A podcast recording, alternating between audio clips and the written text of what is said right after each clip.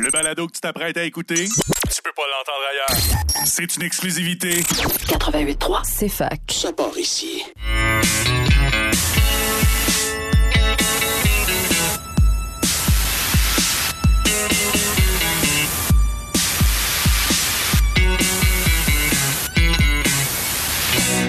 Un jour, je vais faire un film. Il sera très très bon. Il y aura quelques scènes. Tournées dans mon salon sans prétention. Bonjour à tous et à toutes. Bienvenue à un autre épisode de Ciné Histoire. On est de retour après euh, quelques semaines de repos. On Plusieurs occupés. On été quand même pas mal occupés. Il y avait euh, ma fameuse pièce de théâtre. Il y avait le Festival Cinéma du Monde de Sherbrooke. On avait des rénaux. On était fatigués. Fait que euh, c'est ça. On est, on est de retour après quoi, deux, trois semaines d'absence. Le dernier épisode, je pense qu'il date du euh, 25 mars. C'était juste avant les Oscars. Et il s'est passé pas mal d'affaires euh, depuis ce moment-là, Euh, notamment une bitch slap, mais notamment plein, plein d'autres euh, choses. Puis euh, on va pouvoir euh, discuter. Mais en fait, c'est ça, ça va être une émission un peu spéciale de Ciné Histoire. On n'a pas notre thématique aujourd'hui parce que euh, vous l'aurez peut-être, euh, ben, vous l'aurez assurément pas remarqué, mais Yannick n'est pas en studio euh, ici avec nous. Il présente euh, son mémoire ou je sais pas trop quoi là, dans le colloque étudiant en histoire. Donc, C'est euh, c'était tout à fait ça. Il présentait son mémoire aujourd'hui. donc, euh, il sera pas des nôtres cette semaine. Et peut-être qu'il sera des nôtres la semaine prochaine. Qui sait? On pourra reprendre peut-être nos thématiques.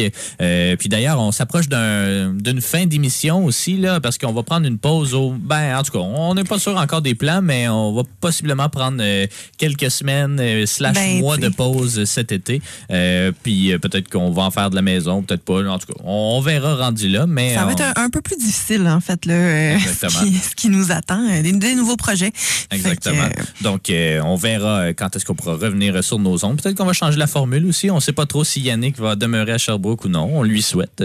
Euh, mais donc, on verra. Il y a beaucoup de changements avec ça vient à Ciné Histoire. Donc, aujourd'hui, pour revenir à nos oignons, ben c'est c'est ça. Ça va être une émission un peu, un peu spéciale. On va juste faire un petit peu un tour de l'actualité cinéma. On va diffuser quelques entrevues aussi parce que j'ai été bien occupé cette semaine à faire des entrevues avec la distribution et l'équipe de Noémie Dioui ainsi que le réalisateur du film L'Inhumain. Euh, donc, euh, deux films qui prennent l'affiche dès aujourd'hui euh, à la Maison du cinéma. Donc, on va pouvoir diffuser ça aujourd'hui à l'émission. On en a quand même quelques-unes, de trois, quatre entrevues. Et puis, on va également... euh, ben, c'est ça, faire un petit survol de ce qui s'est passé. Ben, peut-être, euh, c'est ça, euh, vu que c'est dans euh, l'air du temps, disons, on peut parler euh, des nouveautés de la semaine. Et je garderai peut-être Noémie dit oui pour, pour la fin, parce qu'on va se laisser avec, avec l'entrevue. Mais il y a quelques films qui prennent l'affiche un peu partout au Québec, donc, dont certains qu'on a vus. Je commence tout de suite avec Eiffel. Donc, Eiffel qu'on a vu en ouverture du Festival Cinéma du Monde le 7 avril dernier, je crois. Et puis, c'était euh, un film, euh, ben, comme ça, je pense que vous le devinez, Eiffel. hein, euh, de quoi ça parlait, ce film-là? ben, c'est ça, de quoi ça parlait. Je trouve que le titre anglophone reflète bien de quoi ça parle. Ah, Euh, ben là, ben non. Le titre est I Fell in Love, donc... euh, C'est tellement cheesy. c'est ça, c'est pas mal plus cheesy. Puis à, à sa défense, c'est plus cheesy que le film aussi. Là. Il est pas vraiment cheesy, là, le film, mais c'est pas, c'est pas un Mais- film sur la construction de la tour tant Mais que tout ça. le monde dit ça, puis c'est une critique qu'on lui adresse beaucoup, puis je suis pas tant d'accord. Pour vrai, c'est vraiment un moitié-moitié. là. Euh, À entendre les commentaires, je, je m'attendais à quelque chose qui parlait beaucoup plus d'une histoire d'amour, mais c'est vraiment euh, un, un beau split, là, even, là, à mon avis. Je- Ouais, l'air... non, euh, mais c'est even, mais c'est juste que tu t'en vas pas voir ce film-là en t'attendant à une histoire d'amour. C'est ça le problème. Ça aurait dû être 75-25, puis là, c'est 50-50. ben, si tu regardes la pochette, tu le sais. Oui, si tu regardes la pochette, effectivement, ça fait très. Je sais pas. Ben, ça, ça fait Ça fait- drame, drame romantique. Ouais, là, mais, ça. mais comme tout biopic, là, je veux dire, il y a toujours quelque chose. euh, Ouais, ouais, ouais. Non, c'est sûr, mais qu'est-ce que t'en as pensé, toi, d'Eiffel? Ça fait longtemps qu'on l'a vu, là, mais. Non, ben, ben oui, ça fait, ça fait trois semaines, mais euh, écoute, j'ai pas pensé grand-chose de ce film-là. Tu C'est un- peu, euh, c'est un peu flat Comme c'est- c'était c'était correct. On dirait qu'il y a toujours, euh, je sais pas, je- mais j'étais quand même contente parce que c'était un film qui était annoncé à la maison du cinéma. On voyait, euh, on le voyait passer là, dans les les, euh, les affiches dans le fond au- avant les projections. Puis j'étais contente que ce soit lui qui soit choisi pour le film d'ouverture parce que ça me donnait un, un bon prétexte d'aller le voir sans aller le voir au cinéma dans le fond. On paierait pas, là, euh, quand même. Non, mais puis j'étais quand même contente de le voir dans ce contexte-là. Euh, cela dit, j'ai pas, j'ai pas tripé tant que ça non plus. Je trouve que il y a un gros problème, puis on, on s'en était parlé euh, pendant le pendant le visionnement, puis je pense que ceux qui l'ont vu vont peut-être penser la même chose aussi. Il y a tellement un grand écart euh, Ouais.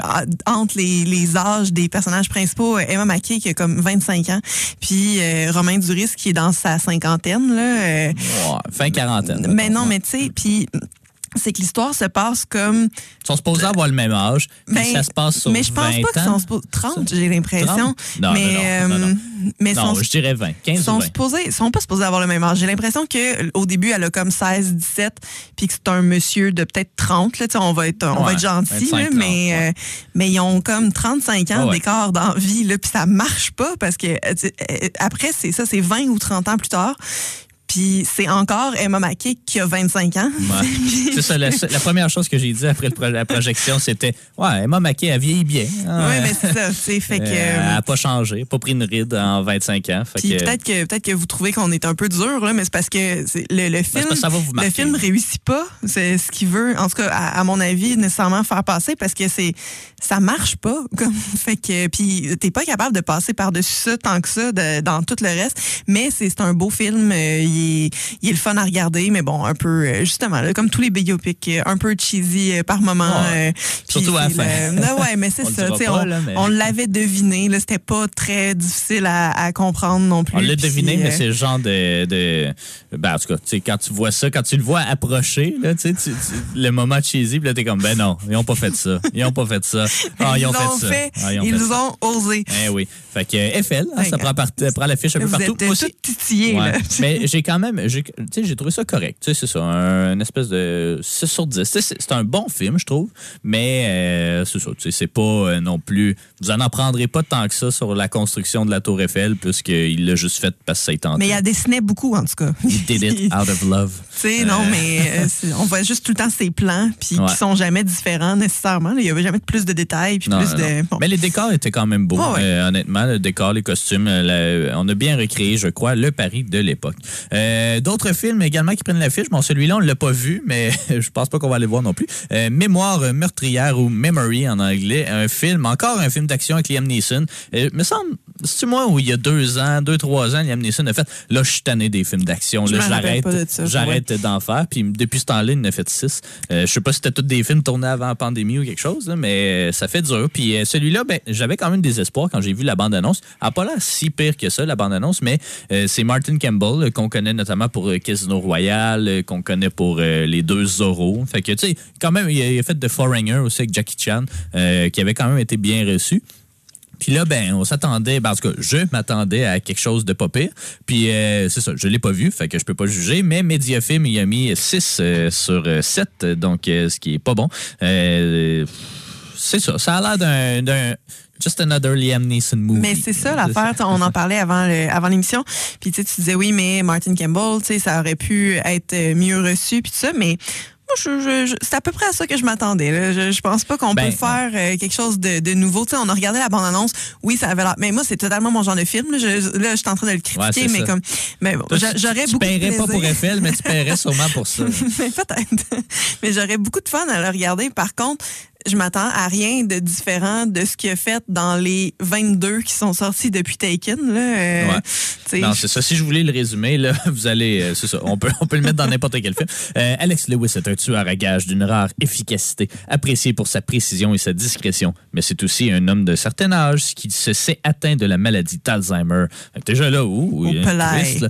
Euh, Victor Serra, un agent du FBI, s'intéresse au cas d'Alex lorsqu'une série de meurtres qui portent sa signature lui font soupçonner qu'il est est en train d'éliminer certains de ses anciens employeurs. L'enquête de Sarah le mène sur la piste de Davana Sealman, une, une richissime femme d'affaires qui semble être une des cibles d'Alex et qui détient peut-être la clé du mystère. Quel mystère? On ne sait pas trop.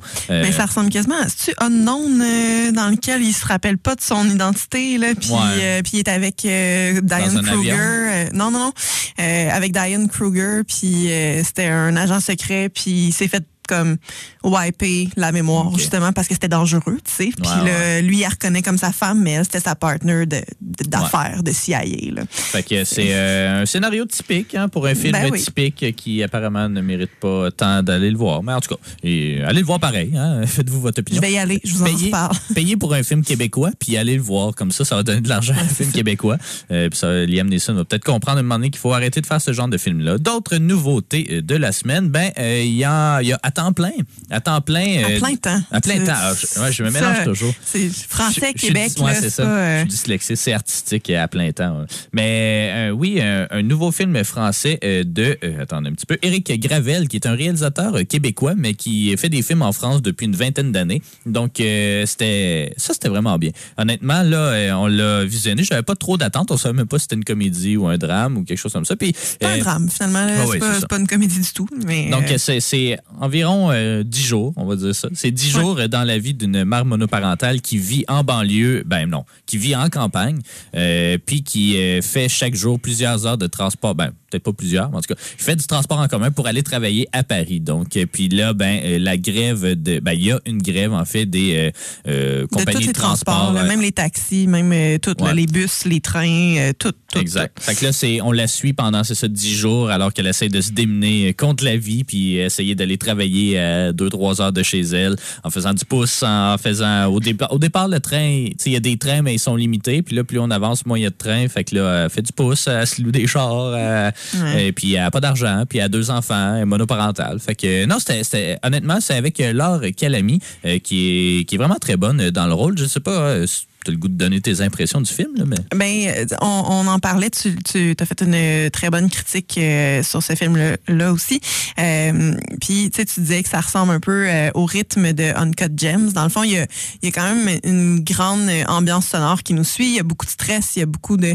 euh, mais la, la différence des deux personnages principaux, par exemple, c'est qu'elle a fait des vrais efforts, là, puis que c'est absolument pas de sa faute ce qui, euh, ce qui lui arrive. Elle pourrait faire des choix différents à certains moments, mais au final, il faut quand même qu'elle travaille. Tu sais, faut- elle n'a pas le choix de- de- d'y aller. Uncut Gems, on est, on est ailleurs. Mais, euh, mais c'est vrai, il y a comme une espèce de de tension constante, de, de gros stress qu'on qu'on ressent, puis on est capable de se mettre euh, dans cette euh, position-là. Puis le film se termine euh, de façon quand même ouverte aux, aux interprétations. Dans le fond, tu sais, on ne sait pas nécessairement si ça va être mieux après. Ouais. Euh, tu sais, on a juste eu comme une fenêtre d'une semaine à peu près dans, dans cette vie-là euh, où ça allait de moins en moins bien dans, dans son travail, tout ça.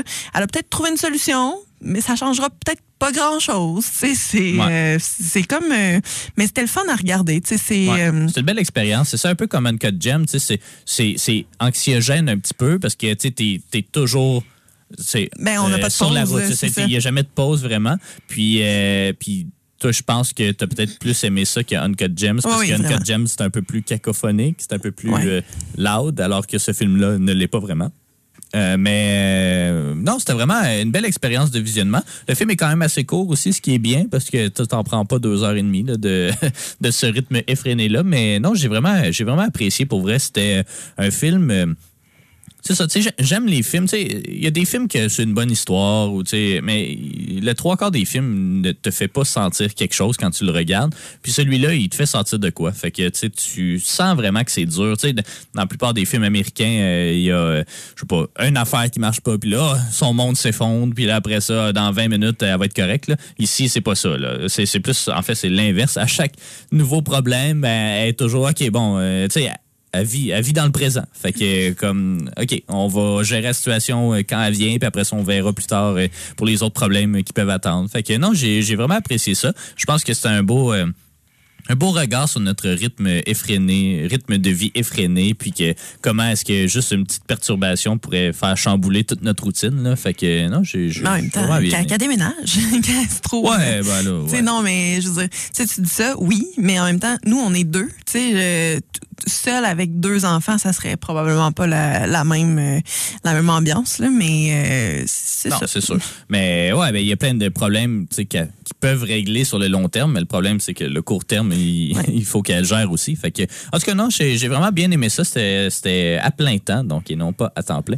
Euh, donc, à plein temps, euh, ça prend l'affiche à la Maison du cinéma euh, aujourd'hui. Puis là, ben, c'est ça, il y a deux autres films. On va aller en pause publicitaire d'abord. Après ça, on va parler un peu de Noémie Dioui, puis on va présenter, en fait, l'entrevue que j'ai réalisée avec Marika du Sandwich culturel, avec la réalisatrice, c'est ça, Geneviève Albert. On a, en fait, on a trois entrevues, mais on va en passer une, puis vers la fin de l'émission, euh, on va passer euh, les deux autres avec Kelly Depeau et euh, avec euh, euh, James Edward, ben, enfin, le, reste de la distribution, Chiquan et Maxime Gi- Gibault. Donc, euh, bon, on s'en va en pause publicitaire. On revient dans quelques instants pour vous parler un peu de Noémie Dioui.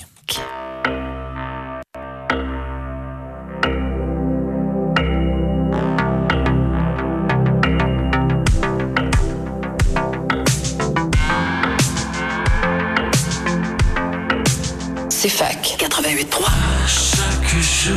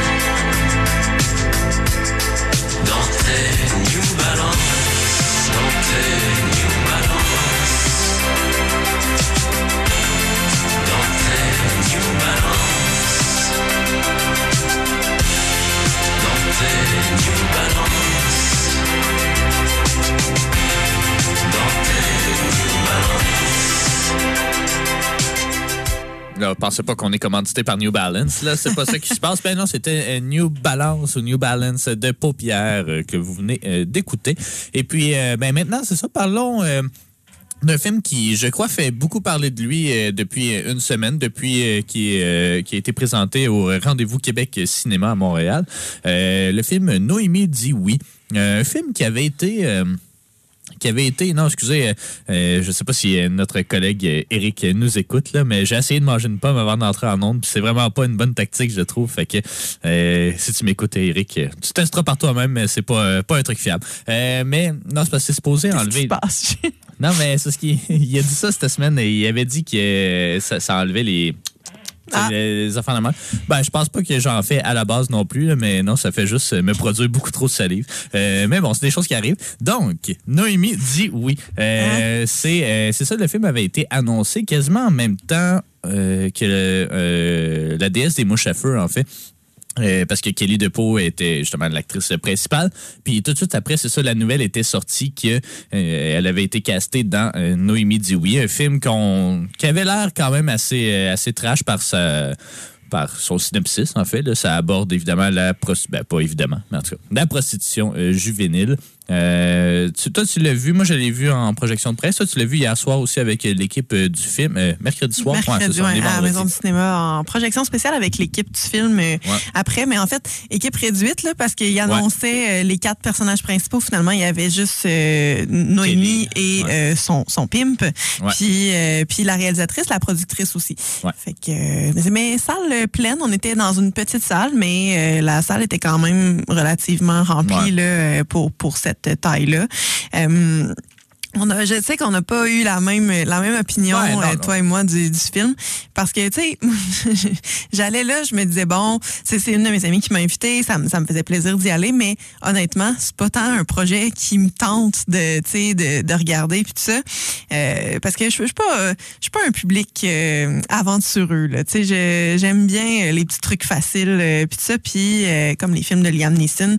Mais euh, c'est- tu sais je le savais à, à quoi mais j'avais des, des grosses attentes puis ça a été exactement ça en fait puis c'est quand t'es revenu me dire ah mais tu sais c'est plus euh, quasiment présenté comme un documentaire sur euh, la prostitution que quelque chose de vraiment trash puis je suis comme ah ok tu sais puis puis finalement mon dieu je, faut pas faut pas que je t'écoute Non, Fait euh, fait que non, c'est ça. On n'en a pas pensé à la même chose. Cela dit, c'est un excellent film euh, qui, qui est très efficace, qui réussit super bien ce qu'il euh, ce qu'il veut montrer, mais c'est tout ce qui vient avec là, qui est pas le fun. Je veux dire, euh, tu c'est pas fun à regarder. T'as pas, euh, pas de plaisir. Il y avait quand même des moments où les, des gens, des gens, pas les gens, des gens, ont ri euh, dans, dans la salle, puis j'ai pas compris. euh, tu sais, je, veux dire, ben, je comprends qu'est-ce qui les a fait rire, mais mon Dieu, c'était vraiment pas une ambiance partagée. Là, c'était malgré tout assez silencieux aussi. Ce que j'ai quand même vraiment aimé du film, c'est euh, puis bon, je travaille dans, dans dans un milieu euh, avec des travailleurs de rue, fait que c'est quand même des, des sujets qu'on aborde de temps en temps aussi euh, au travail. Puis euh, sais, ce, que, ce qui m'a vraiment frappé de, de ce film-là, c'est euh, à quel point on voit toujours euh, Noémie, dans le fond, qui a jamais de fun dans, dans ce qu'elle fait, tu sais, puis euh, ça y tente pas, jamais, même après avoir dit le, le oui euh, qu'on qu'on attend.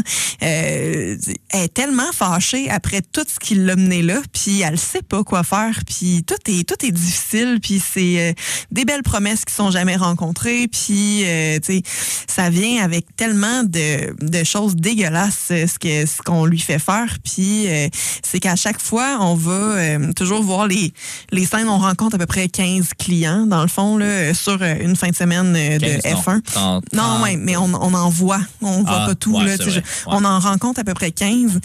Puis à chaque fois, c'est euh, assez. euh, Il y a des nudités euh, masculines dans le film, ce qui, est- ce qui est quand même différent là, du cinéma général. là. Mais on voit toujours son visage à elle qui a pas de fun, qui a, qui a pas le goût, qui euh, tu sais, puis c'est ça, elle en veut à ses amis de, de l'avoir euh, de l'avoir amené là-dedans, mais en même temps elle a pas tant d'autres options, puis elle est en amour avec son pim, puis c'est pas c'est pas facile, puis c'est euh, c'est cru quand même comme euh, comme film là. Fait que en tout cas, Oh, j'ai- ouais. je sais pas toi ce que t'en avais pensé? Oh, ouais, ben la même chose que toi. Euh, Moi, moi ce que je disais, c'est que c'était plus. Euh, autant. euh, autant la déesse des mouches à feu, mettons, c'était plus punk, comme, c'était plus euh, éclaté, c'était plus. Et ici, c'était très, très. Quand je dis documentaire, c'est que, tu pars du début du problème, c'est un récit très linéaire, il n'y a pas de flashback ou à peu près pas. Non, je pense pas qu'il y en ait. C'est un récit très linéaire, euh, qui, qui suit, en tout cas, comme si on faisait un reportage justement sur la prostitution euh, juvénile. Tu sais, ça ressemblerait, ça aurait la même forme. C'est ce que je disais quand c'était plus documentaire. Tu sais, c'est pas euh, très. C'est pas artistique dans le ça, fond, mais. ouais.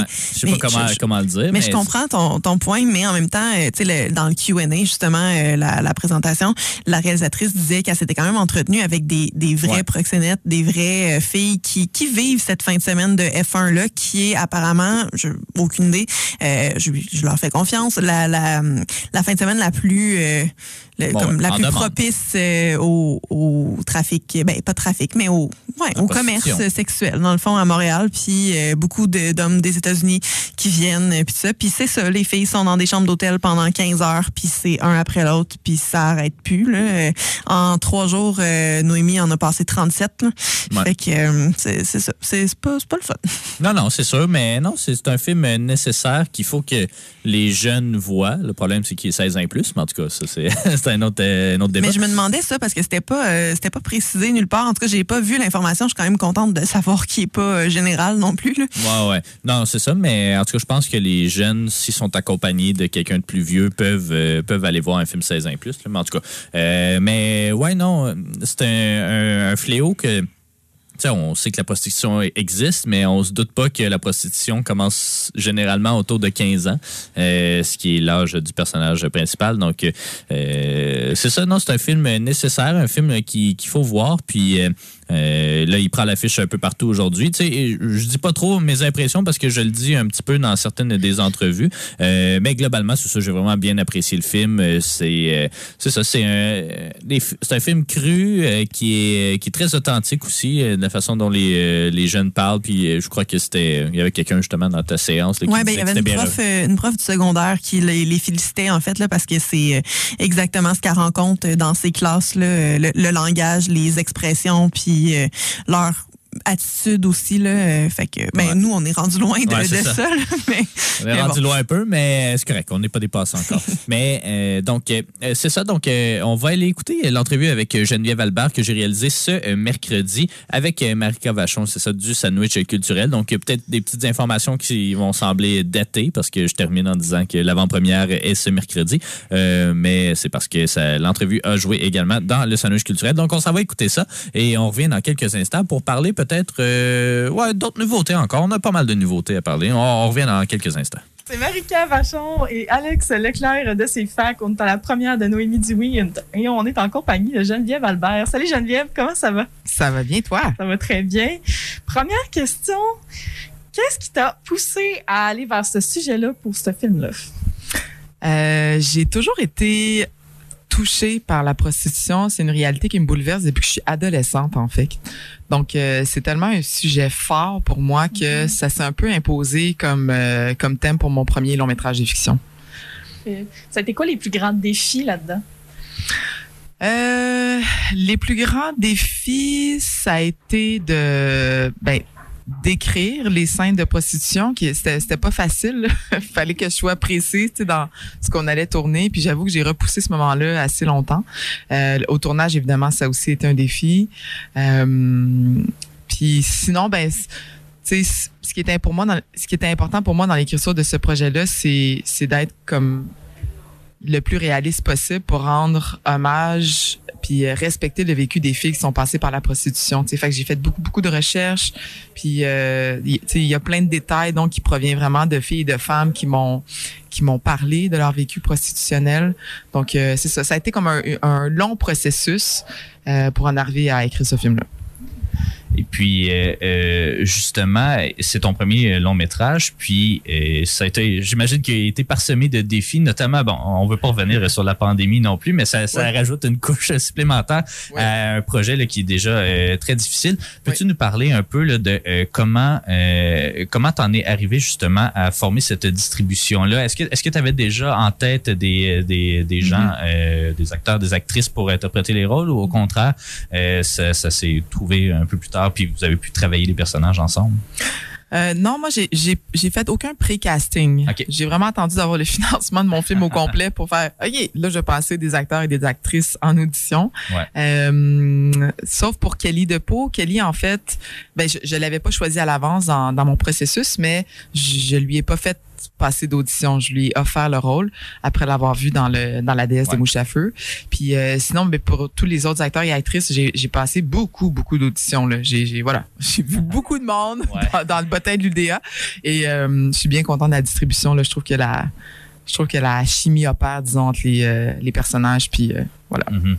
Euh, le film n'est pas sorti officiellement, mais bon, il s'est promené notamment au rendez-vous euh, Québec Cinéma, euh, un peu partout. là. vous êtes dans votre tournée québécoise, mais justement, est-ce qu'il y a des gens avec qui tu as collaboré dans l'écriture du film qui ont eu la chance de voir le film, puis ou est-ce que tu l'as peut-être, tu leur as peut-être montré avant même euh, la, la première et tout. Est-ce que tu as eu la chance de montrer ce film-là aux personnes avec qui tu as collaboré, puis quelles ont été leurs réactions justement? Il y a une euh, fille qui était euh, adolescente et escorte au moment où moi je l'ai rencontrée pour faire mon film. Elle m'a beaucoup parlé de son vécu prostitutionnel, puis ça a été euh, une matière première super importante pour moi. Puis elle, je lui ai présenté le film à l'avance en fait, euh, pour que pour qu'elle puisse l'absorber, puisque je l'avais aussi invité à la première, mais je voulais être certaine que tu sais qu'elle voit le film avant pour que que- c'est ça qu'elle puisse le recevoir dans, dans, dans, dans, dans son intimité, disons, dans sa solitude. Euh, puis ça a été comme ma plus grande joie, en fait, d'avoir son retour sur le film parce que elle a beaucoup aimé. Puis elle m'a dit, c'est la première fois que je vois un film sur la prostitution où j'y crois. Puis elle dit, il y a plein de détails là-dedans que d'habitude, les, les gens passent à côté. Ou euh, par exemple, tu sais, dans, dans tous les films de prostitution, les, les prostituées ont des talons hauts. Elle dit, on les met pas, les talons hauts. Ouais. On les met pas. On, souvent, on est en sneakers, on est nu-pieds. Mais tu sais, mais c'est grâce à elle, en fait, que dans mon film, il y a plein de détails comme ça qui sont euh, vraiment tirés, qui sont tirés de la, de la, de la réalité, là. Donc, euh, ça, j'ai été bien contente. Puis elle a été bouleversée. Puis elle était comme, faut que le monde voit ce film-là, tu sais. Parce que moi, ça, ça correspond beaucoup à ce que j'ai vécu. Puis euh, Mhm. C'est ça. Vivement sur nos écrans, pour le dénoncer. Ouais, ouais, ouais. Euh, parce qu'effectivement, on s'éloigne beaucoup de plusieurs clichés, euh, notamment aussi dans le rôle de Zach, je trouve, euh, parce qu'il y avait plusieurs façons d'approcher justement le- ce, ce rôle-là. Puis tu le représentes un peu, tu sais, dans le rôle, je me souviens plus du nom exactement, mais en fait le, conjoint de Léa. Ah, Slim. Slim, voilà. Slim, lui, est plus violent, alors que l'autre est plus charmeur et tout. Donc, il, il y a toujours un peu ça. Puis on dirait qu'au cinéma, c'est souvent le, le violent qui, qui arrive, euh, en tout cas, qui, qui est représenté. Euh, Est-ce que c'était justement ton objectif que d'y aller justement dans... ou- Ouais. Oui, non, c'est une excellente observation question de ta part parce qu'effectivement, j'ai voulu m'éloigner de ce fameux stéréotype du pimp avec des grosses chaînes en or, euh, Mhm. qui est violent puis qui est un gros tata. Là. Mhm. Il y a Slim, évidemment, qui est le pendant, tu sais, violent quand même du pimp. Puis ça existe, évidemment. Mais il y a beaucoup de proxénètes qui sont plutôt, euh, qui ressemblent à Zach, c'est-à-dire des gars gentils en apparence, cool, drôles, charismatiques. Et donc, les filles c'est sûr qu'elles qu'elles vont pas se méfier d'un gars comme ça. Et donc c'est d'autant plus facile pour eux de les de les euh, inciter à se prostituer Ouais. parce qu'ils ont l'air inoffensifs, tu sais. Mhm. Fait que euh, ouais On non, c'était bien important. On veut croire, là, c'est ça que ça va bien se finir. Puis Ben oui. Lui aussi, il veut s'en sortir. mais, Exact, exact. Euh, on dira pas la, la fin, mais tu sais, euh, c'est ça. Puis, puis il y avait une autre chose aussi qui m'a vraiment marqué dans, dans le visionnement, c'est que euh, quand on pense à la prostitution, oui, on pense aux, scènes justement qui dans, dans la chambre d'hôtel et tout, qu'il y en a quand même plusieurs, mais Mhm. on oublie que ça se poursuit aussi à l'extérieur de ça. Puis Mhm. tu sais, euh, il y a une scène justement, c'est un after party ou je sais pas trop Mhm, quoi, où euh, justement euh, le personnage de Noémie, ben les gens du, par, du party, ben finalement euh, se retrouvent euh, avec. Puis on- dirait que quand on parle, pense aux enjeux de, de, de prostitution, on pense beaucoup justement à l'aspect monétaire euh, de la chose, mais il y a tout l'aspect de l'entourage. Puis en tout cas, je, je trouvais juste que c'était une belle subtilité que, que, que tu amenais Mhm. dans le film, que, que de voir que, ben non, mais tu sais, une fois qu'on va down the road, ben, tu sais, il y a d'autres. C'est pas juste aller dans la chambre d'hôtel et tout. Non. c'est- l'entourage et tout. Puis, Non non, c'est ça. je trouvais juste que. J'ai pas vraiment de questions, mais c'était plus une observation que moi. Je trouve qu'on voit pas nécessairement souvent là, dans, dans, dans les films qui abordent ces thématiques-là. Effectivement, mais c'est vrai que c'est des milieux c'est des milieux euh, d'agression si je peux dire, Mhm. sais. Les filles qui sont là-dedans qui sont des, dans les gangs de rue puis tout ça puis qui traînent avec des des proxénètes. Moi ce que je me suis fait dire c'est que quand il y a des filles dans ce groupe-là, toutes les filles c'est c'est des escortes là. Mhm. Puis c'est des escortes non seulement pour des clients euh, externes, j'allais dire, mais Ouais. même au sein du groupe, les filles se font partager. Puis ça, c'est parce que c'est c'est une façon de les désensibiliser, puis de les briser, tu sais. Fait que c'est c'est terrible, c'est non-stop. Ouais. Euh, c'est quoi ton objectif en faisant ce film-là? Euh, parce que euh, oui, ça parle de prostitution, mais ça parle d'abord, je crois, de la prostitution juvénile, euh, qui est un, un fléau, hein, à en en croire euh, justement euh, les, les rapports. Euh, je crois qu'il y a une citation à la fin du film justement qui, qui aborde cette thématique-là. Qu'est-ce que quelle vie t'aimerais donner au film justement? Tu- On veut que les, les plus jeunes puissent le voir, on veut aussi que les parents de, de- puissent le voir aussi. Mais euh, c'est- quoi ton objectif euh, ou euh, le message que t'aimerais que les gens retiennent euh, après le film? Ben moi, je souhaite que les gens soient profondément touchés et bouleversés par l'histoire de Noémie, qui est malheureusement l'histoire de beaucoup de jeunes filles au Québec et au Canada et dans le monde. Mais mettons qu'on se limite euh, euh, à notre pays, là, c'est c'est effectivement un fléau la prostitution juvénile. Puis j'ai voulu faire un film dérangeant qui allait comme bouleverser le monde puis éveiller les consciences pour que collectivement puis politiquement on fasse de quoi par rapport à la prostitution juvénile comme qu'on déploie tous les moyens qu'il faut déployer pour que ça s'arrête. Puis tu sais je trouverais ça le fun que les hommes qui sont des clients de la prostitution se questionnent sur leur sur leur comportement tu sais Ouais. Euh, parce que le problème il est là pas de clients pas de prostitution Mhm. donc, euh, c'est ça. Ouais. C'est un film. C'est un film choc. Je, je- je l'ai fait pour que ça, les gens soient touchés, ébranlés, puis j'espère que ça va faire son petit chemin. euh. Je pense que ça marche. euh, voir les gens qui, qui l'ont visionné puis les commentaires qu'on a. Euh, Geneviève, en terminant, ben euh, pour nous on est ben moi en fait j'ai une émission sur l'histoire du cinéma puis j'aime ça quand je rencontre les cinéastes connaître un peu leurs influences et tout. Je, serais- je serais juste curieux de t'entendre sur les cinéastes qui toi euh, t'ont marqué depuis le début de ton parcours, ou peut-être même euh, certains qui t'ont inspiré Mhm. pour ce film-là, je sais pas. Oui, c'est ma question préférée. Fait que je suis contente que tu me la poses. Ça sort rarement. Ouais. Euh, moi, je suis une grande fan du travail des frères Dardenne, ok. des Oui. cinéastes belges, Ouais. Dont j'ai suivi toute la carrière, puis je continue de la suivre. Euh, J'aime beaucoup Chantal Ackerman aussi, Oui. Euh, en particulier le film Chantal Dillman, qui est une bonne inspiration pour mon film, parce que dans Chantal Dillman, il y a aussi euh, cet, effet de répétition, l'esthétisme de la répétition. Sinon, Michael Haneke, c'est un cinéaste aussi qui me qui me guide là, dans sa mise en scène, dans sa façon de dénoncer, par exemple, la violence. Lui, il a, il a fait plusieurs films autour de la violence. Puis, il, a, il adopte des mises en scène qui, qui donnent beaucoup de place au hors-champ. Puis moi, je pense que c'est d'autant plus euh, efficace tu sais, euh, au Ouais. niveau cinématographique là, pour, euh, pour dénoncer la violence. Là, on dirait qu'on le reçoit encore de, de façon parce que plus c'est nous forte. qui l'imaginons. à ce- à ce Exactement, que- c'est ça, Ouais. c'est ça. Mhm. Euh, Puis sinon, ben il y a un film moi, qui m'a énormément marqué. C'est un peu plus niché, mais c'est un film de 2004 qui s'appelle Or mon trésor de Keren Yedaya. C'est une réalisatrice israélienne. Elle avait gagné la Caméra d'or en 2004 euh, à Cannes. Puis euh, c'est un grand grand film sur la prostitution qui m'a bouleversée. Je l'ai regardé plein de fois là. L'histoire entre une jeune fille et une mère qui est prostituée. Puis dans le fond la jeune fille elle essaye de, de l'extirper de là. Mais euh, grand film là, que je, je recommande à tout le monde. Ah puis peut-être je, je tiens à nommer un film québécois aussi qui m'a Mhm. qui m'a aiguillé pour ce film-là en particulier, c'est Mourir à tue-tête d'Anne-Claire Poirier. Ouais. Euh, c'est, un film sur le viol, le viol Mhm. de sa Ouais, fille. ouais. En fait, c'est absolument dramatique, mais c'est brillantissime. Puis il y a des idées de mise en scène là-dedans qui m'ont inspiré pour mon long métrage. Ben, c'est génial. Euh, écoutez, on souhaite longue vie à, à Noémie Dioui. On rappelle que l'avant-première du film est à la Maison du cinéma ce soir euh, dès euh, 19h et sinon qui prend l'affiche partout au Québec ce vendredi. Merci beaucoup Geneviève d'avoir été des nôtres aujourd'hui. Merci à vous. Yeah, une très belle entrevue euh, avec, avec Geneviève Albert. Euh, Donc, euh, je sais pas, elle a dû couvrir quelques éléments aussi dans le, le question-réponse.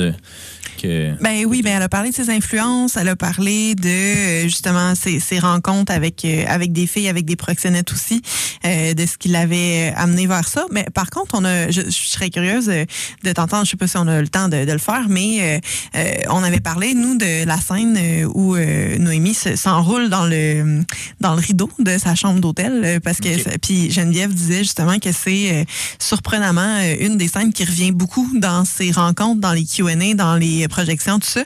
Puis elle dit, tu sais, elle dit, je serais curieuse de savoir ce que vous, vous comment vous, vous l'avez interprété parce qu'il n'y a pas une bonne réponse. Moi, je l'avais vu d'une certaine façon au moment de, de, de le voir dans le film. Après ça, en en parlant, je l'ai vu d'une autre façon.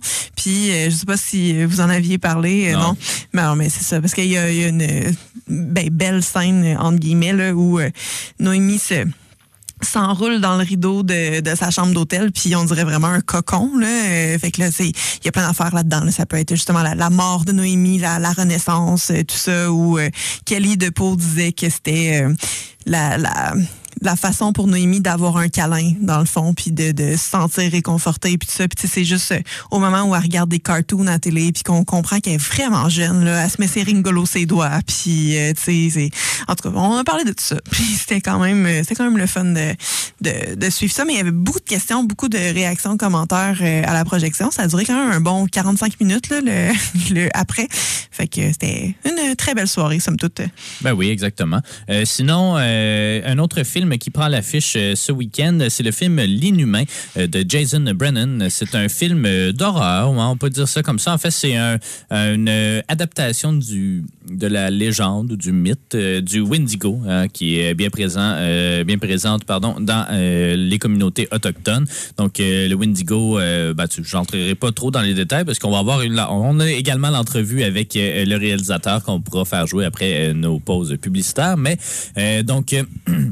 euh, c'est avec Samian, euh, notamment. Donc, c'est ça, c'est un. un, euh, Probablement, euh, ben c'est ça, c'est un, autochtone qui vit euh, maintenant, qui est neurochirurgien, rien de moins, et puis qui euh, vit à Gatineau, je crois, ou en tout cas dans, dans une ville à l'extérieur euh, de, euh, du territoire, et puis euh, qui, euh, qui est toujours réticent d'y retourner un petit peu, puis qui vit avec euh, plusieurs vices, notamment euh, l'adultère, euh, donc euh, des trucs comme ça. Puis le Wendigo, mais justement, c'est une légende un peu de euh, qui, qui veut que tes vices vont finir par te consumer, puis euh, il y a ce Wendigo-là qui va apparaître. C'est, comme une créature aussi qui est cannibale, mais en tout cas, elle finit par te manger, puis des trucs comme ça.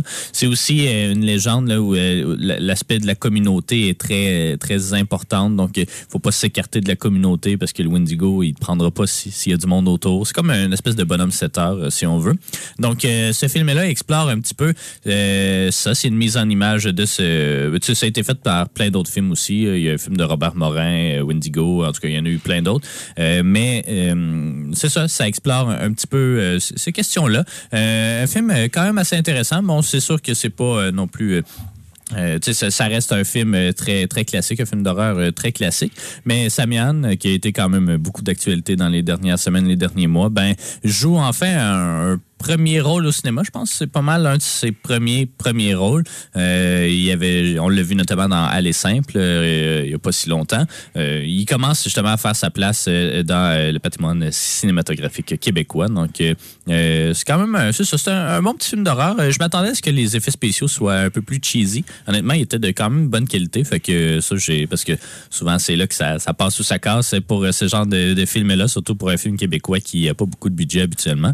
Euh, non, c'est un film. euh, Très professionnel, donc euh, c'est un film d'horreur, un film de genre qui, euh, qui prend l'affiche partout, partout ben, dans les grandes villes, pas partout au Québec, mais dans, dans la plupart des grandes villes au Québec. On va pouvoir justement s'entretenir. Ben, on va on va parler au réalisateur au retour de la pause. Avant, on va aller écouter. Oh non, on va l- oh, non, on l'éc- on l'écoutera plus tard. hein. oui, on va aller en pause publicitaire tout de suite. Je vois le temps qui file, là, c'est pour ça. Fait qu'on s'en va en pause et on revient dans quelques instants avec l'entrevue avec Jason Brennan. Vous êtes de retour à Ciné Histoire et puis euh, maintenant, j'ai au bout du fil euh, Jason Brennan pour parler de son euh, nouveau film L'Inhumain qui sort à la Maison du cinéma ce vendredi. Salut Jason, ça va bien? Salut Alex, ça va bien? Euh, écoute, euh, euh, L'Inhumain, j'ai eu la chance de le voir. Vraiment un très, très bon film. Un film de genre. Euh, on va pouvoir y revenir dans, dans quelques instants euh, parce que euh, ça, on en a couvert quand même certains films de genre québécois. On dirait que c'est un, un style qui commence à être de, plus en plus présent. Puis c'est, tant mieux comme ça. Mais avant ça, j'aimerais ça t'entendre un petit peu sur, sur le film et surtout sur cette réadaptation-là, disons, de la légende du Wendigo, une légende euh, qui est euh, évidemment euh, issue des, des communautés autochtones, mais qui a plusieurs significations dépendamment de, justement de, de, qui l'interprète et tout. Puis j'aimerais ça savoir un peu, d'une part, qu'est-ce qui t'a donné envie de porter cette, cette légende-là à l'écran, ou en tout cas ta version à l'écran. Puis justement, toi, c'est quoi ton interprétation ta version de la légende du Wendigo? Oui, bien sûr. Ben, en fait, moi, à la base, mon père est, est, est de- est autochtone, ma mère est québécoise. Donc, j'ai passé une bonne partie de ma jeunesse euh, sur une communauté autochtone, donc à Kitigan-Zébé, qui est juste au nord là, de, de Gatineau. Là. Euh, Puis la première fois que j'ai entendu parler du Wendigo, c'était un peu comme un peu comme une blague. Tu sais, on, en parle un peu comme le bonhomme 7 heures en cousin cousine pour se faire peur. Puis là, par la suite, j'en entends parler un petit peu plus, puis ça vient de gens qui sont un petit peu plus âgés. Et finalement, je me rends compte vraiment que c'est une partie intégrale de la culture. C'est un petit peu, euh, on, l'utilise beaucoup plus avec le côté mythique ou de tenter de, de- d'expliquer certains phénomènes qui se passent. Et on explique comme euh, que, le, le Wendigo est toujours présent et autour de nous. Donc, c'est vraiment ça euh, la première fois. Puis moi, ce que je voulais faire ben, par rapport à ça, c'est que je trouve que les thèmes derrière l'histoire du Wendigo, c'est-à-dire euh, le côté avare de l'homme, les vices et tout ça, c'était quelque chose qui, que je voulais explorer, mais de ramener ça surtout à une histoire contemporaine, comment euh, qu'en fait, c'était peut-être une prémonition des aînés à prédire que euh, en bout de ligne, ça pourrait devenir quelque chose qui nuit extrêmement à la culture autochtone. Mhm. Euh, je lisais un petit peu, moi, sur la légende, parce que euh, c'est ça, on dirait que je, je connaissais le nom, mais je savais pas trop à quoi ça faisait référence. Puis là, c'est ça, il y avait différentes interprétations. Il y avait aussi ben, toute la question des vices, oui, mais il y avait aussi le- l'espèce de, retrait de la communauté, ou en tout cas l'importance de la communauté qui est quand même bien présente dans certaines versions de la légende. Puis je trouvais que tu, justement, que personnage principal qui est interprété par euh, Samuel, euh, qui, qui, qui, justement est, cet homme-là qui, qui est coupé un peu de sa communauté, qui hésite à, à revenir, bon, à cause justement euh, des, des, des problèmes, euh, en tout cas des, de, de, de cette créature mythique puis de cette peur de retourner là-bas. Mais il y avait ce- ce- cet isolement de la communauté qui, qui est à la base même de la légende. Est-ce que c'était quelque chose que tu voulais euh, quand même euh, représenter dans, dans l'inhumain? Oui, ben en fait, c'est ça. C'est que moi, moi, par rapport à ça, il y a beaucoup de similarités entre ma vie et celui du personnage. C'est-à-dire, je suis quelqu'un qui, qui, qui a un parent, comme je disais, qui a un parent autochtone, mais j'ai grandi la, ma- majoritairement hors communauté. Puis lorsqu'on est cette personne-là, ben on est souvent confronté au fait à, à- à- on se questionne par rapport à nos racines. Puis on, on- on- des fois, on se questionne par rapport est-ce que c'est plus facile de juste vivre une assimilation? En fait, c'était un petit peu ça, tu sais. Puis, selon ce que j'ai entendu des récits de mes aînés, euh, et puis d'autres récits, c'est que le Wendigo, c'était une façon de faire comprendre, parce que le côté égocentrique de l'homme n'était pas nécessairement là avant euh, chez, chez les communautés. Tu sais, c'est quelque chose qui est venu avec la colonisation, puis le côté matérialiste et tout ça. Donc, on, on prônait beaucoup plus l'importance communautaire ou de petites familles, et puis quelqu'un avait son rôle à jouer. Donc, c'était un peu ce message-là que les aînés pensaient qu'à un moment donné, lorsqu'on perd cette notion-là, ben, on se retrouve souvent à commencer à être tenté par un Wendigo. Puis même aujourd'hui, il y a encore des aînés qui croient beaucoup là-dedans. Ça reste que le Wendigo, dans nos communautés aujourd'hui, c'est quand même quelque chose qui est tabou. Et puis, il y a des gens qui vont... pré- tu sais, Il y a des aînés qui vont dire que, euh, que, cette créature-là attend de se manifester si les gens succombent à leur vie. Mhm. Ouais. Euh, puis on, on le sent quand même assez bien, le, le personnage qui est justement tourmenté par euh, par ses par ses vices. Euh, le film est ben flirte un peu avec euh, avec l'horreur, un peu avec le fantastique et tout. Fait que on peut dire que c'est c'est un film de genre. Et puis est-ce que toi t'étais est-ce que t'es un amateur toi de films de genre ou c'est au contraire, tu sais c'est un peu pas le choix de t'inscrire là-dedans parce que si si tu veux raconter raconter l'histoire que tu veux raconter, ben t'as pas le choix d'aller un peu vers le cinéma de genre. Est-ce que t'aimes ça le cinéma de genre? Oui, ben en fait, en fait, comme jusqu'à un certain point, tu sais, je suis pas, je suis pas, je ne suis absolument pas un, un gars de films d'horreur. Je suis un gars de films qui pose un questionnement par l'entremise de sujets qui sont particuliers. Tu sais, je pense à, tu sais, j'ai nommé des vieux, tu sais, comme des, des Cronenberg ou des, des vieux films comme euh, le vieux film Flatliners où est-ce qu'on on attaquait, tu sais, le- la mort et tout ça. Donc, donc des, questions, des, des films comme ça qui questionnent sur quelque chose de plus gros, mais dans un setting pas habituel. Ouais. Puis je trouve que tu le fais bien. Puis tu sais, c'est ça, il y a comme un- ben, pas nécessairement une résurgence, mais il y a quand même un peu plus de, de cinéma de genre, je trouve, euh, au Québec. Je parlais justement, puis c'est drôle parce que c'est pas souvent des, un, un peu comme tu me dis, euh, les gens sont pas nécessairement des grands amateurs de films de genre. Je me, je me souviens, je parlais à Julien Nafo là, qui a fait Brain Freeze euh, dans le temps de- Oui, oui. d'Hal- d'Halloween et tout. Il était comme, ben, tu sais, moi, j'écoute pas ça du cinéma de genre, mais bon, je voulais m'amuser un peu avec avec les codes, je voulais sortir un peu plus, puis euh, c'est c'est un peu euh, euh, le constat que, que je fais avec toi euh, ici, mais mais aussi, on dirait que le cinéma de genre commence justement à, à, s'implanter dans, dans le cinéma autochtone. Tu sais, un peu plus tôt, ben, c'était pas cette année, je pense que c'était l'année dernière, mais il y avait Night Raiders qui est Oui. anglophone là, mais qui justement était cette post-apocalyptique là. Puis, puis il y a même ça s'accompagne un petit peu là. Puis ça aussi j'ai lu un article, euh, je me souviens plus, je pense que la presse ou le devoir là, je me souviens plus exactement, mais qui disait que ah, euh, ben pas enfin, mais en fait le cinéma autochtone euh, commence, ben il fait de plus en plus de fiction et se détache un petit peu euh, du cinéma documentaire. Toi, euh, c'est ton premier long métrage, ça, l'inhumain. Oui, oui, exactement. C'est mon premier long métrage en tant que réalisateur scénariste. Mhm. Mais j'ai produit. Les gens, en fait, dans le milieu me connaissent plus comme producteur. Ouais. Donc, ça fait quand même 15 ans que je produis. Je réalisais du docu avant, mais originalement, j'ai commencé dans le métier parce que je voulais être scénariste-réalisateur. Puis lorsque j'ai débuté, il y avait simplement pas de producteur autochtone. Mhm. Donc, je suis devenu producteur par nécessité, si on veut. Ben c'est ça, c'est- Euh, t'as fondé euh, Niche Média, c'est ça? Oui, exactement, exactement. Donc, j'ai fondé Niche Media là, euh, 15 ans à peu près. Mhm. Euh, donc, c'est ça, on a fait toutes sortes de choses, mais c'était tout, majoritairement en contexte euh, autochtone, ou des histoires autochtones. Mhm. Puis euh, est-ce que tu est-ce que tu constates toi aussi ce, ce passage-là vers la fiction ou en tout cas cette plus grande place euh, qui est euh, qui est qui est laissée au cinéma autochtone dans, dans le cinéma Oui. québécois, ouais. Oui, ben en fait, pas juste dans le cinéma québécois, à travers le pays. Je pense que depuis, euh, avec nos systèmes financiers, euh, Téléfilm a Mhm. fait a, a fait un beau pas en disant qu'on qu'on garde un certain montant de notre enveloppe pour le cinéma autochtone.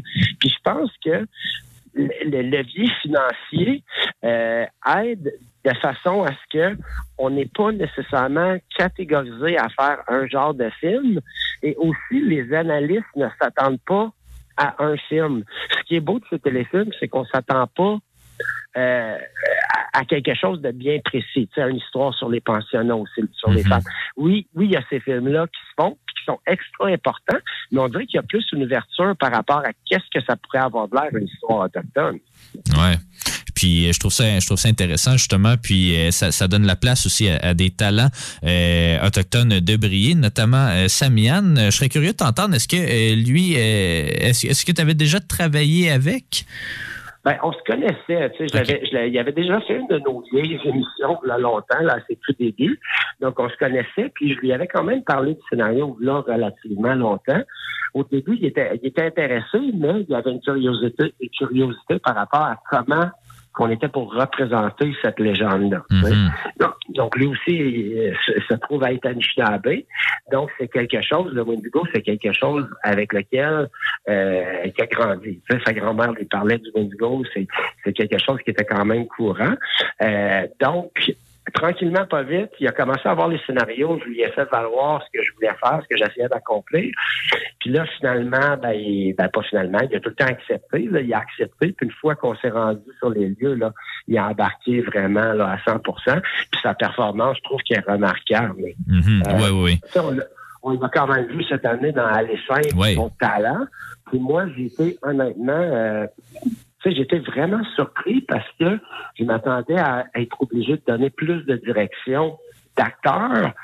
Finalement, c'était c'était beaucoup plus de laisser aller des petits ajustements, mais mais c'était vraiment lui de s'abandonner là-dedans qui, qui bénéficiait le film là, grandement. là. Ouais, ouais, ouais, effectivement. Euh, Samian est un acteur très physique. En tout cas, j'aime beaucoup ce qu'il dégage à l'écran. Tu, tu mentionnes aller simple, justement, mais euh, c'est ça, on le voit de, plus en plus à la télévision. On l'avait vu aussi dans, euh, il me semble, est-ce que c'était Bootlegger? En tout cas, il a joué dans euh, dans certains films euh, dans la dernière année et tout. Puis euh, vraiment, c'est une belle euh, ben, révélation, entre guillemets. Là. On est en radio, donc euh, je le connaissais beaucoup euh, plus pour la musique euh, que pour, Ouais. euh, que pour son acting, mais vraiment très surprenant. Et puis, j'aimerais t'entendre aussi sur les, les lieux de tournage. Est-ce que tu es retourné justement dans ta communauté d'origine pour tourner ce film-là ou c'est au contraire, je pense que c'est ça a été tourné en Outaouais? Ben, en fait, oui, c'est ça. Moi, c'était important pour moi. Fait qu'il y a de la moitié du film qui se trouve être tourné à- dans la région de Montréal. Moi, j'habite à Gatineau, mais ma, ma communauté est à une heure et quart de chez nous, une heure OK. trente. Puis c'était important pour moi de tourner ces aspects-là, ou l'aspect plus en communauté et en forêt près de, de Titigan-Zébi. Euh, tu sais, je suis entièrement conscient que la raison pourquoi je suis rendu où est-ce que je suis rendu par rapport à mon parcours professionnel, c'est à cause de mes racines autochtones et de ce que je- mon expérience euh, en milieu autochtone. Donc, ce qui est à l'écran, c'est beaucoup des éléments, de- des souvenirs de ma jeunesse. Je dirais. Tu sais, les grosses épinettes, le paysage, euh, la petite maison qu'on voit de- de- des parents Saint-Anne, c'est la maison, c'est- l'image parfaite de la maison de ma tante lorsque je grandissais. Les personnages parlent comme des membres de ma famille, euh, des gens que je connais. Euh, donc, c'est même drôle parce que lorsque je les présentais à ma famille et ma communauté, je suis sûr qu'il y en a un, il y a, il y a quelques-uns d'entre eux qui ont fait, mon Dieu, c'est moi. Oui, effectivement, le, le film est, trilingue, euh, puis euh, c'est bien parce que ça, ça augmente vraiment le niveau de, de réalisme puis de, de, de représentativité. Puis j'aimerais j'aimerais t'entendre aussi sur ben en fait sur l'objectif que tu avais en faisant ce film-là? Est-ce que euh, est-ce que tu voulais justement faire connaître cette légende-là à l'extérieur des communautés autochtones? Ou si au contraire tu voulais un peu mettre en image euh, tous ces contes-là que toi t'as entendu quand tu étais jeune puis qu'il y a probablement d'autres jeunes euh, des communautés là, qui ont euh, qui, qui les ont entendus puis qui enfin peuvent le voir en image? Là, C'était quoi un peu ton objectif avec l'inhumain? Wow, OK. C'est vraiment une bonne question parce que l'objectif a tellement évolué. Tu sais, ça part du. Euh, regarde, moi, mon objectif premier était à 8 ans lorsque j'étais à Kitigan Zébi avec mes cousins, puis je regarde euh, les, les, les, les, les vieux films de science-fiction, les Star Wars, les E.T., et puis j'étais en partant un fan de, de, de films de ce type-là. C'est ça qui est drôle. Tu sais, souvent, on, tu sais, moi, j'ai j'ai pas de gêne à ça. Je suis mordu de ce genre de film-là. Donc, je voulais faire un film qui était plus dans ces cordes-là. Tu sais, mais- faire un film qui est accessible pour tous, mais il reste qu'à la base, le- la, la- la- la leçon numéro un au cinéma, c'est écrit ou parle de quelque chose que tu connais. Donc, c'est pour ça que je me suis vraiment lancé dans cette légende-là. Euh, puis là, tranquillement, pas vite, je commence à développer l'histoire. Puis là, tu recherches, tu y penses, puis là, tu développes. Là, c'était le message derrière le Windigo, puis surtout par rapport à perte de culture, déracinement. Puis là, tu sais, tu, plonges, tu dis, est-ce que c'était, tu sais, avec le Windigo, c'était un peu ça, tu sais, la réalité. Il- il- J'ai lu beaucoup d'essais sur euh, la légende de différentes communautés, puis on parle de est-ce que le Windigo était euh, un parallèle avec le, colia- le, colio- le vient un peu manger la culture, est-ce que c'est ça? Donc, c'est tous ces questionnements-là, puis finalement, ben, on arrive à cette histoire-là qui est qui dresse en bout de ligne des parallèles. Puis je pense que c'est une histoire qui, tu sais, l'histoire de, de perte de culture, déracinement, questionnement, la crise de la quarantaine aussi, ça reste un thème qui est, qui est- qui est relativement universel. Ouais, ouais, ouais. Euh, en terminant, euh, Jason, euh, nous, évidemment, on est une émission d'histoire du cinéma, puis on aime bien connaître les influences ou en tout cas les goûts des réalisateurs et réalisatrices qu'on euh, avec nous. Puis je serais curieux de t'entendre un peu sur est-ce qu'il y a des cinéastes, toi, qui, t'ont marqué, qui t'ont donné le goût de faire du cinéma, peut-être même qui t'ont influencé pour faire l'inhumain. Oui, ben en fait, comme je disais tantôt, tu sais, du, du, du certain Cronenberg, j'étais un fan. Tu sais, c'est plus des films qui me marquent où est-ce que tu t'attends à voir quelque chose, puis t'arrives, puis tu quittes, puis t'es, pas bouleversé, mais tu te questionnes encore. Donc, tu sais, euh, euh, je pense à même euh, euh, tout récemment, euh, tu sais, un, un Dune euh, plus plus actuel. Mais je suis un grand fan de science-fiction. Ça, j'adore ça. Puis j'adore la science-fiction commerciale. donc, donc j'ai pas de gêne à dire ça. J'ai- J'aime les, les effets spéciaux, j'aime euh, j'aime tous ces aspects-là. Euh, un autre film qui m'a beaucoup marqué, c'est qui se trouve à être Vanilla Sky, qui était quelque chose hors des sentiers battus, euh, que, que t'arrivais, tu regardais ça, puis là, t'as comme un gros, euh, euh, tu sais, tu te sens que, oh, mon Dieu, je l'ai pas vu venir. Euh, The Game de, de, Ouais. de Fincher, tu sais, encore une fois, c'est-tu vrai, c'est-tu pas vrai? Donc, des films de ce genre, tu sais, de, de, de ce type-là, là. Mhm. T'amène à repenser un petit peu là, euh, tout ce que tu croyais penser euh, du film. Là. Non, c'est très bon. Il faut pas bouder son plaisir hein, non plus. Et Non, si on aime non. les films, euh, les blockbusters, ben, c'est bien correct aussi parce qu'il y a Ben oui, beaucoup de gens qui aiment ça. ça. Puis, ouais, ouais. Parce que si je reviens à ta question de tantôt, c'était quoi mon objectif avec le film? C'était, honnêtement aussi, il y avait une grosse partie là-dedans. C'était si j'étais pour faire un film, puis avec le risque que c'était mon dernier film, ben je voulais avoir du plaisir là-dedans. J'étais extrêmement chanceux avec l'équipe que j'ai eue, que, que c'est une équipe incroyable, puis on s'est quand même amusé dans le processus. Exactement. Donc, euh, nos auditeurs et auditrices pourront euh, voir euh, dès ce week-end L'Inhumain euh, qui prend l'affiche partout vendredi ben, dans plusieurs villes du Québec, mais ici aussi à Sherbrooke, à la Maison du cinéma. Merci beaucoup, Jason, d'avoir pris le temps de nous parler Mm. aujourd'hui. Merci beaucoup, Alex.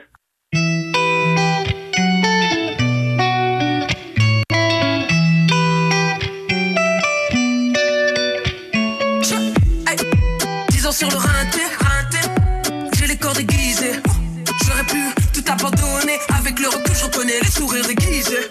Pour maman, je vais garder ma dignité. Pour sortir de l'ombre, y a que la vérité. Seul dans ma bulle, voler ma pierre comme diamant brut. Ma passion mène ma raison, passion mène ma raison. C'est le cœur qui guide mes pas. On dit que le cœur a ses raisons. La raison ne connaît pas. La raison ne connaît pas. Ma passion mène ma raison, passion mène ma raison. C'est le cœur qui guide mes pas. On dit que le cœur a ses raisons. La raison ne connaît pas. La raison ne connaît pas. Je connais, j'ai armes.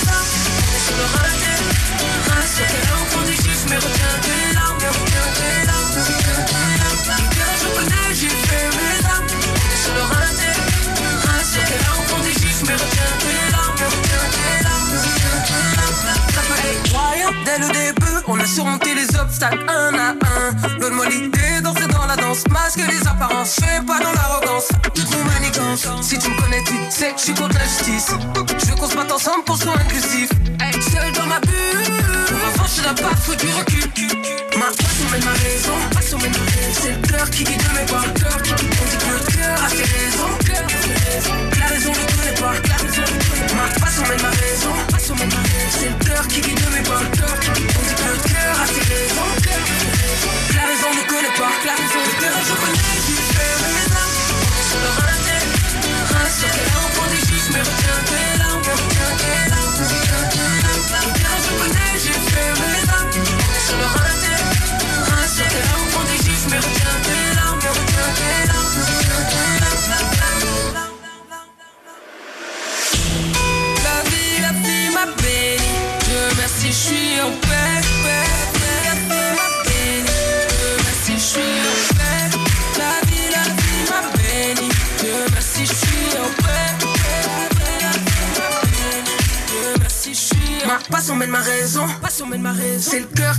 mes pas. Cœur qui guide On dit que le cœur a ses raisons. Cœur a ses raisons. Que la raison ne connaît pas. Que la raison ne connaît pas. Ma passion mène ma raison. Passion mène ma raison. C'est le cœur qui guide mes pas. Cœur qui guide On dit que le cœur a ses raisons. Cœur a ses raisons. Que la raison ne connaît pas. Que la raison ne connaît pas.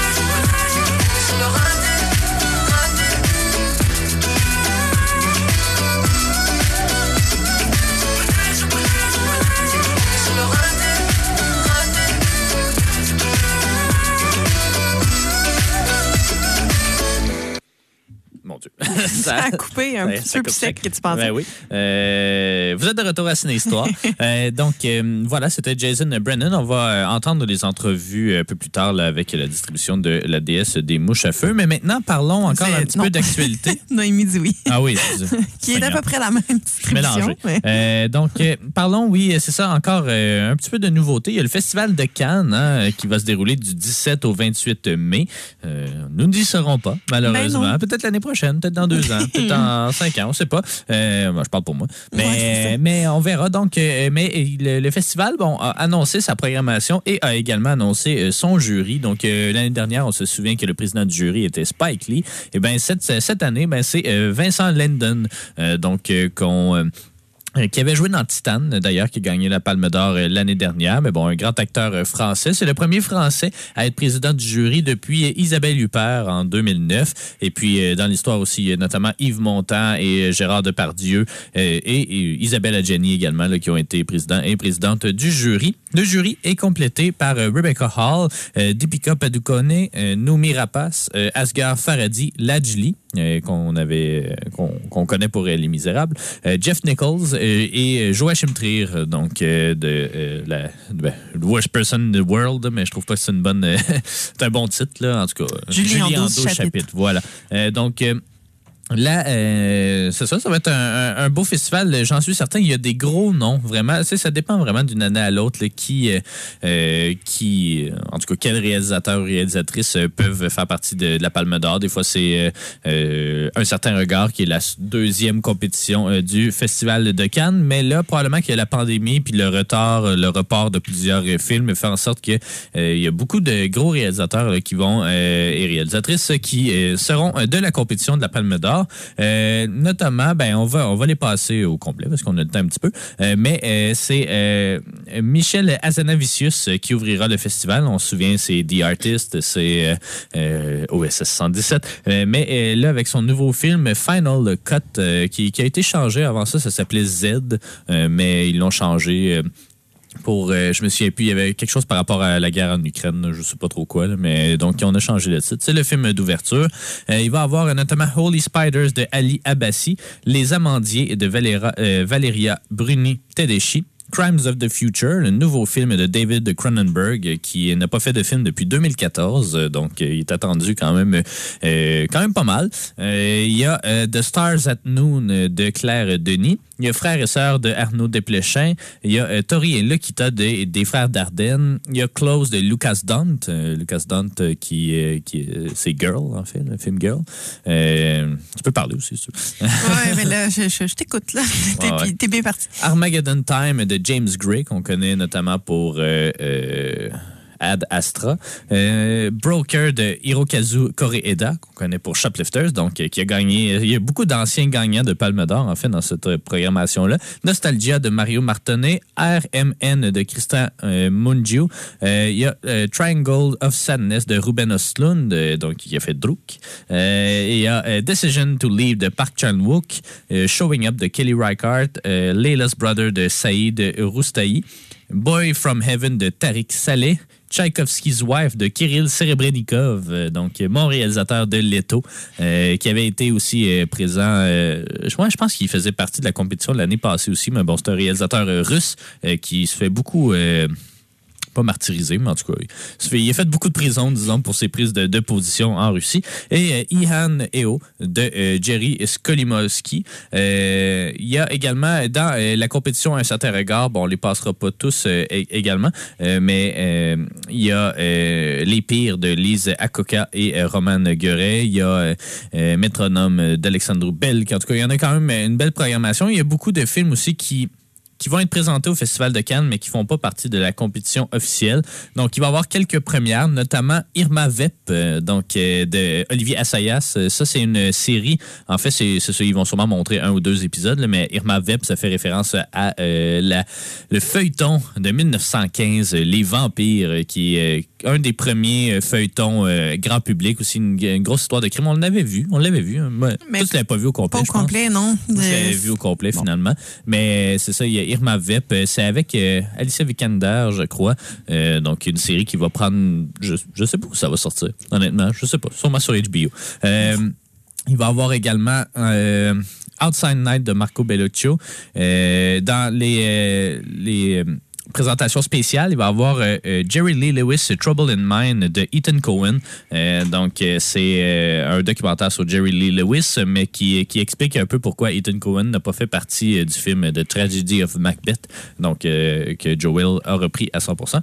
Euh, dans les projections Midnight, en fait, donc des films un peu plus nichés, des fois d'horreur aussi. Il y a Smoking Makes You Cough de Quentin Dupieux et Hunt de Lee Jung-jae. Puis euh, à l'extérieur de la compétition, ben là, ça, c'est des gros films. Rocketman, l'année que j'étais allé, moi, euh, c'était Rocketman qui était en dehors de la compétition, mais il aime toujours ça avoir du star power là, à Cannes. Donc, on va attirer le plus de vedettes possible.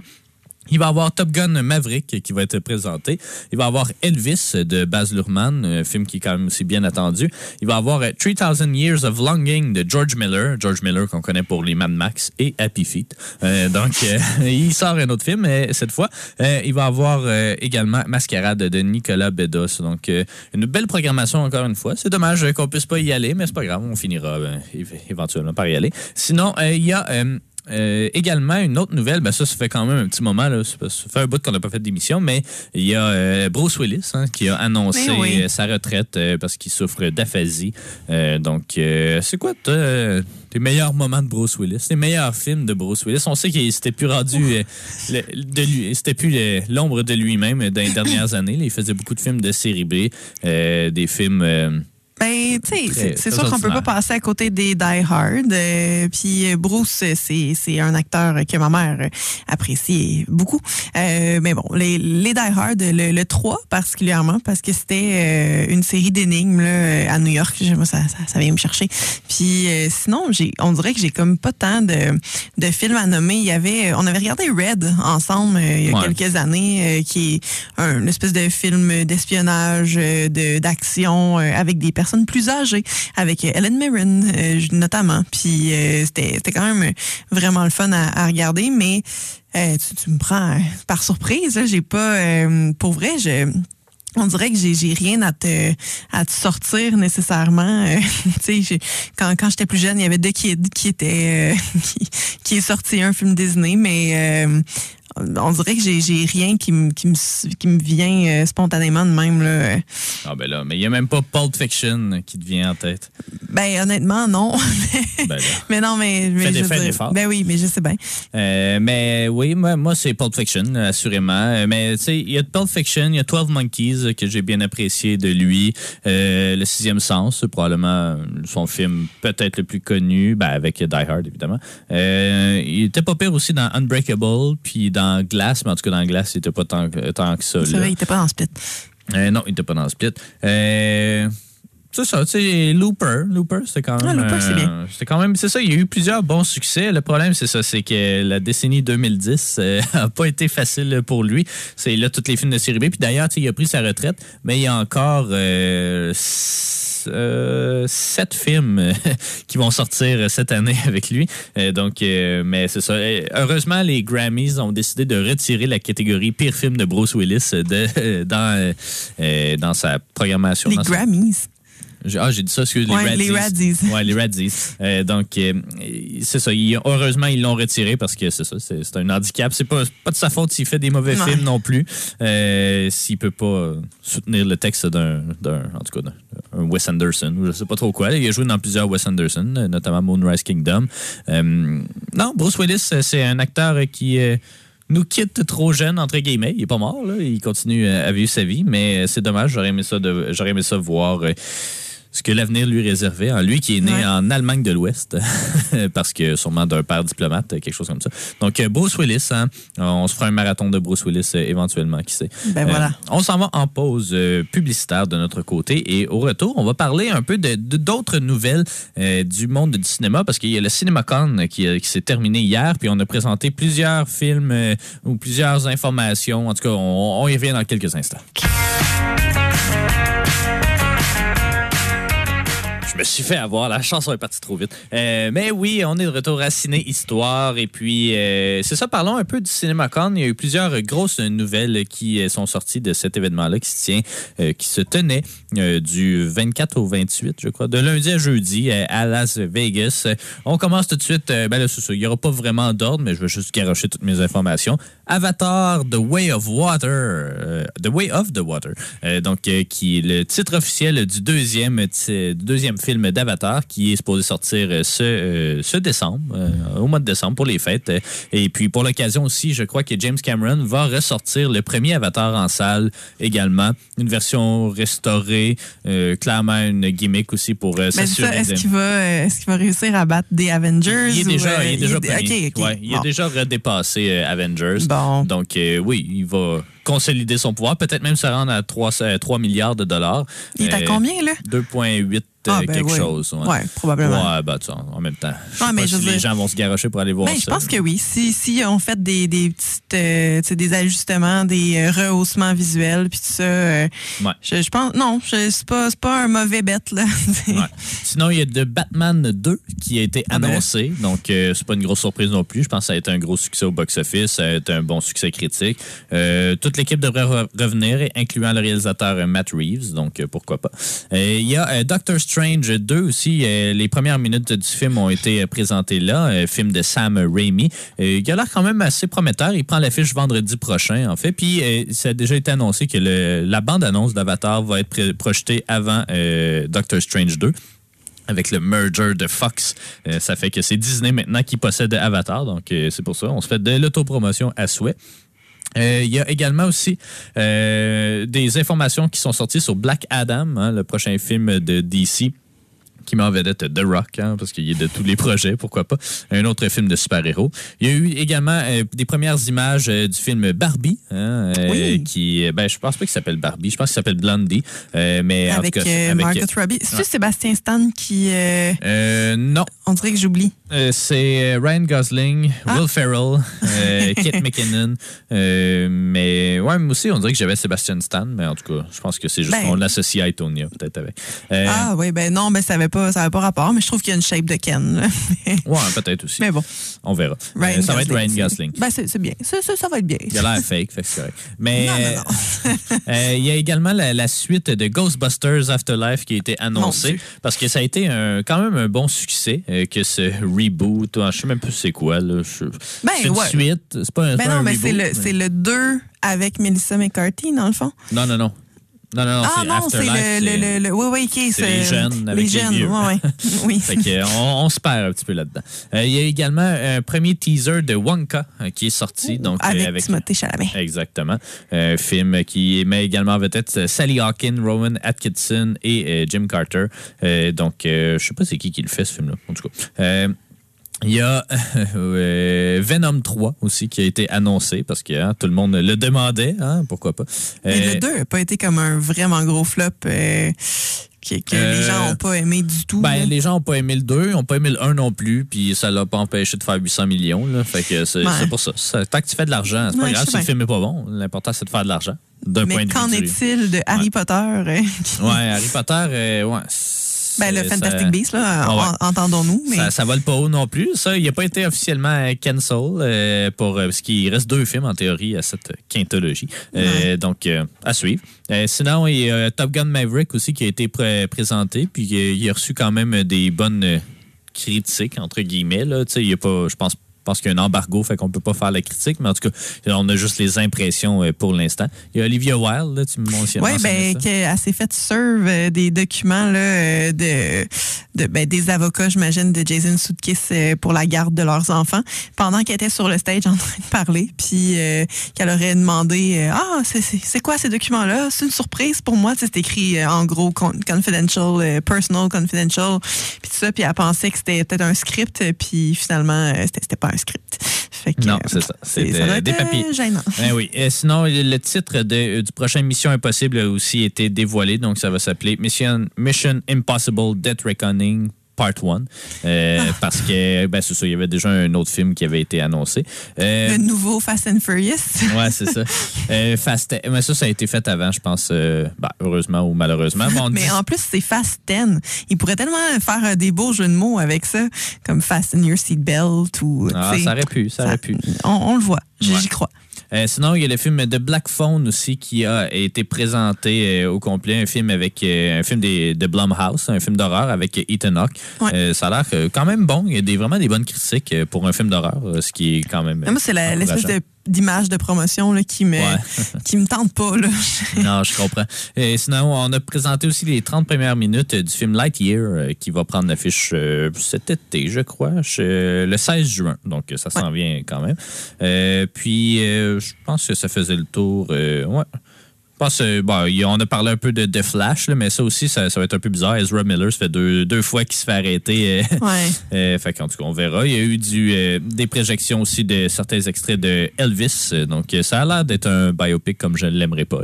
Euh, c'est Baz Luhrmann, c'est Great Gatsby, c'est Moulin Rouge. donc, Ouais. c'est un style que j'apprécie pas particulièrement. Donc, euh, en tout cas, on Mais verra ce qu'on n'aime pas généralement de, de ces films-là, c'est l'utilisation de la musique, à quel point ça ne fit pas nécessairement dans les trames.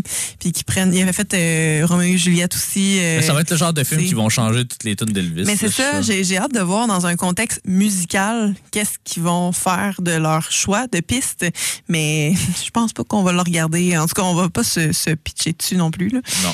Euh, un autre film sur lequel on se pitchera pas nécessairement, mais quoi que hier, il m'a pogné un buzz, là, mais euh, Jurassic World Dominion, euh, donc qui est ressort, qui, qui- le trailer est sorti en fait. Euh, c'est euh, ça ramène en fait les, le trio original, Ouais. Jeff Goldblum, Sam Neill et Laura, Laura Dern. Dern. Hier, c'est ça, ben on l'a pas mentionné, mais c'est ça, le- notre salle de cinéma commence à prendre forme. On a un projecteur, on a, on a tout ce qu'il nous faut hier.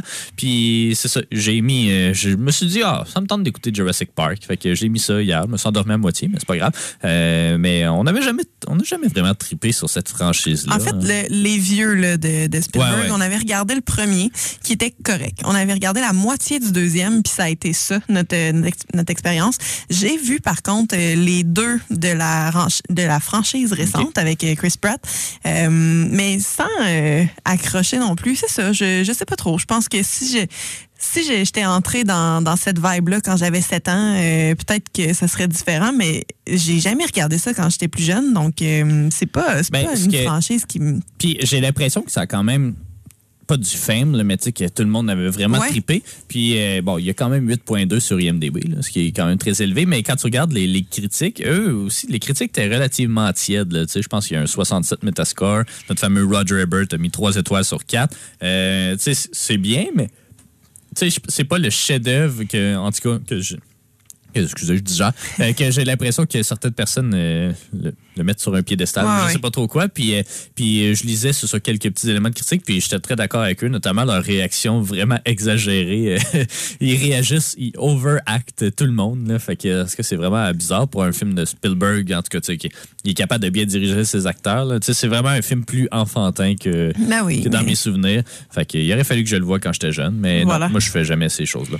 Mais Euh, on les écoutera dans quelques années avec, euh, avec Antoine. Exactement. Euh, sinon, euh, on a euh, également une nouvelle plateforme parce qu'on manque de plateformes pour regarder des films. Ça s'appelle le Panoptique, en fait, qui est un nouveau site québécois de cinéma en ligne. Donc, mais c'est très niché. C'est pas l'équivalent de la plateforme Criterion, mais pas loin. c'est la revue numérique Panorama Cinéma qui a dévoilé sa salle de cinéma en ligne. Donc, le Panoptique, qui est une nouvelle plateforme qui vise à présenter des œuvres moins connues du grand public, accompagnées de suppléments inédits qui se présentent comme des œuvres d'art en soi. Donc, euh, c'est vraiment... c'est de l'ultra niché. Là. C'est des films qui euh, se trouvent pas ailleurs, euh, qui euh, le désir aussi, c'est de s'éloigner un peu de parce que quand Netflix veut acheter des films, mettons, il achète un catalogue de films. Qu'il va avoir un distributeur puis il achète 50 films, mettons. Euh, il n'y a pas de promotion active qui est faite sur un film ou l'autre. L'autre fois, on avait fait un, article sur ah, Netflix vient d'acheter 25 films québécois, mais c'était à qualité variable, disons. Et puis là, cette plateforme-là vise un peu à contrecarrer ça, puis elle veut faire des, des trucs. Fait que là, pour le premier mois, la thématique, c'est sur le réalisateur Denis Côté. Euh, donc, un réalisateur qui est très euh, avant-gardiste, disons, qui fait des films pour- pas pour tout le monde. Euh, il est toujours sélectionné, chacun de ses films sont sélectionnés à la Berlinale en Allemagne. C'est ça, c'est des films d'auteurs très, très nichés. Puis là, il va avoir huit de ses courts-métrages qu'il a réalisés entre 97, je crois, et 2005, euh, qui vont être diffusés sur cette plateforme-là. Euh, 99 et 2005, voilà. Donc, Reste à voir, je sais pas. euh, je crois qu'il faut. euh, ça marche sous forme de location. Fait que tu loues comme tes films pour 7 jours ou quelque chose comme ça. Fait que je sais pas trop comment ça marche encore. euh, mais tenez-vous au courant parce que c'est ça, il va sûrement avoir des focus euh, plus euh, particuliers sur euh, les réalisateurs et réalisatrices québécois. Euh. Euh, on sait que c'est dur aussi de trouver du cinéma québécois. Il y a la plateforme Elephant qui restaure quelques films, mais bon, faut t'y prendre après ça sur Illico ou sur euh, Apple Music. Ben, Apple TV, je sais pas quoi. Euh, mais Euh, c'est ça, ça va être une, nouvelle, une nouvelle plateforme. J'aimerais ça que la Cinémathèque ait quelque chose de, similaire aussi. Probablement que je m'abonnerais, euh, justement parce que c'est dur de trouver des films québécois euh, nichés, ou en tout cas en très bonne qualité, parce que sur YouTube, il y en a quand même plusieurs, mais la qualité est parfois boiteuse. Donc, la revue, ou en tout cas la plateforme, compte également aussi réinvestir dans de la restauration de films. Donc, ça, ça, ça promet quand même. Sinon, d'autres petites nouvelles en rafale. Il y a euh, la collection Criterion qui a annoncé ses films, euh, les, les prochains films qui vont joindre sa collection. Donc, euh, il y en a six. Euh, six, mais un, attends, il y en a deux que c'est des restaurations, en fait, des passages euh, à 4K. Donc, euh, les films qui ont été ajoutés, c'est Okja de Bong Joon-ho, euh, qui est un Netflix original aussi. C'est comme, on sait qu'ils ont un petit partenariat aussi avec Netflix et quelques films des Netflix original qui se sont retrouvés dans la collection. Donc, euh, en voilà un. Euh, un pas pire film, hein, on l'avait vu. Toi, je me souviens plus si t'avais aimé ça. Je m'en rappelle même. ben, je, me- je me rappelle du film, mais je me rappelle pas tant de mon impression, on dirait. C'est drôlement dit, mais. Tu euh, dois être endormi. Euh, non, non, non, on l'avait regardé dans, dans le cadre du Ciné Club. Ouais. Une autre grosse surprise, euh, c'est le film Raging Bull de euh, Martin Scorsese qui euh, va joindre la collection. Euh, donc, euh, c'est ça. Un critérion, on se souvient, là, il, aime ça prendre des films d'auteur, oui, ou des films durs à, à trouver, mais aussi des films grand public. Donc, Raging Bull, ben, il se trouve un peu entre deux chaises. C'est clairement pas le, le film le plus connu de Martin Scorsese, mais c'est un de ses bons films. On l'avait vu. Mais celui-là, je me suis endormie dessus et je l'ai pas aimé. Ça, je m'en rappelle. Bon, ça y est. Une restauration aussi, deux restaurations, donc euh, du film de Virgin Suicides euh, qui passe maintenant au 4K, un film de, premier film de Sofia Coppola, ainsi que du film Summertime de David Lean euh, qu'on avait déjà en DVD, donc il va falloir le racheter en Blu-ray. Il y a quelques bonus supplémentaires aussi. Là, j'ai consulté sa, sa fiche, puis euh, c'est ça, des entrevues avec David Lean et tout. Ça, on l'avait bien aimé, Summertime. Ouais, ouais, Mais c'était comme un carnet de voyage. C'était super le fun. Puis c'était au début de la pandémie, là, ça nous faisait de quoi de pas pouvoir partir nulle part. Puis Ouais. ça se passe à Venise. Puis ça m'a fait me rec- réconcilier avec cette ville-là. Exactement. Sinon, il y a Devil in the Blue Dress euh, avec euh, Denzel Washington, un film de Carl Franklin qui joint la collection. Et le dernier, et non le moindre, ben, c'est euh, le gagnant du film international aux Oscars cette année, Drive My Car, qui joint la collection de Ryosuke Yamaguchi. Donc, voilà, six films qui vont être disponibles au mois de juillet, parce qu'ils annoncent quand même, c'est ça, 3-4 mois à l'avance, habituellement. Ça fait suite aussi à, par exemple, The Worst Person in the World, qu'on discutait tout à l'heure, ben, qui, qui joint, euh, lui, euh, au mois de juin, avec Shaft aussi. Le premier Shaft, hein, on sait, il y, a- il y a trois films Shaft qui, euh, c'est la même histoire, mais trois fois avec trois fois le même titre. Là, fait que, en tout cas, c'est c'est un peu confondant. Mais voilà, donc j'ai bien hâte de me procurer Summertime, euh, au moins, mais certains autres films aussi. euh, Peut-être pas Okja, mais Raging Bull, je pense que ça pourrait être un- une belle addition à notre collection. Bon. Nous, on s'en va en musique avec Corail et plus loin. Et au retour, on va, on va aller écouter l'entrevue que j'ai réalisée euh, avec Marika encore une fois, euh, donc euh, avec Kelly euh, dans le cadre de la- l'avant-première de Noémie Dioui à la Maison du cinéma. Donc, euh, restez des nôtres, on revient euh, dans quelques instants.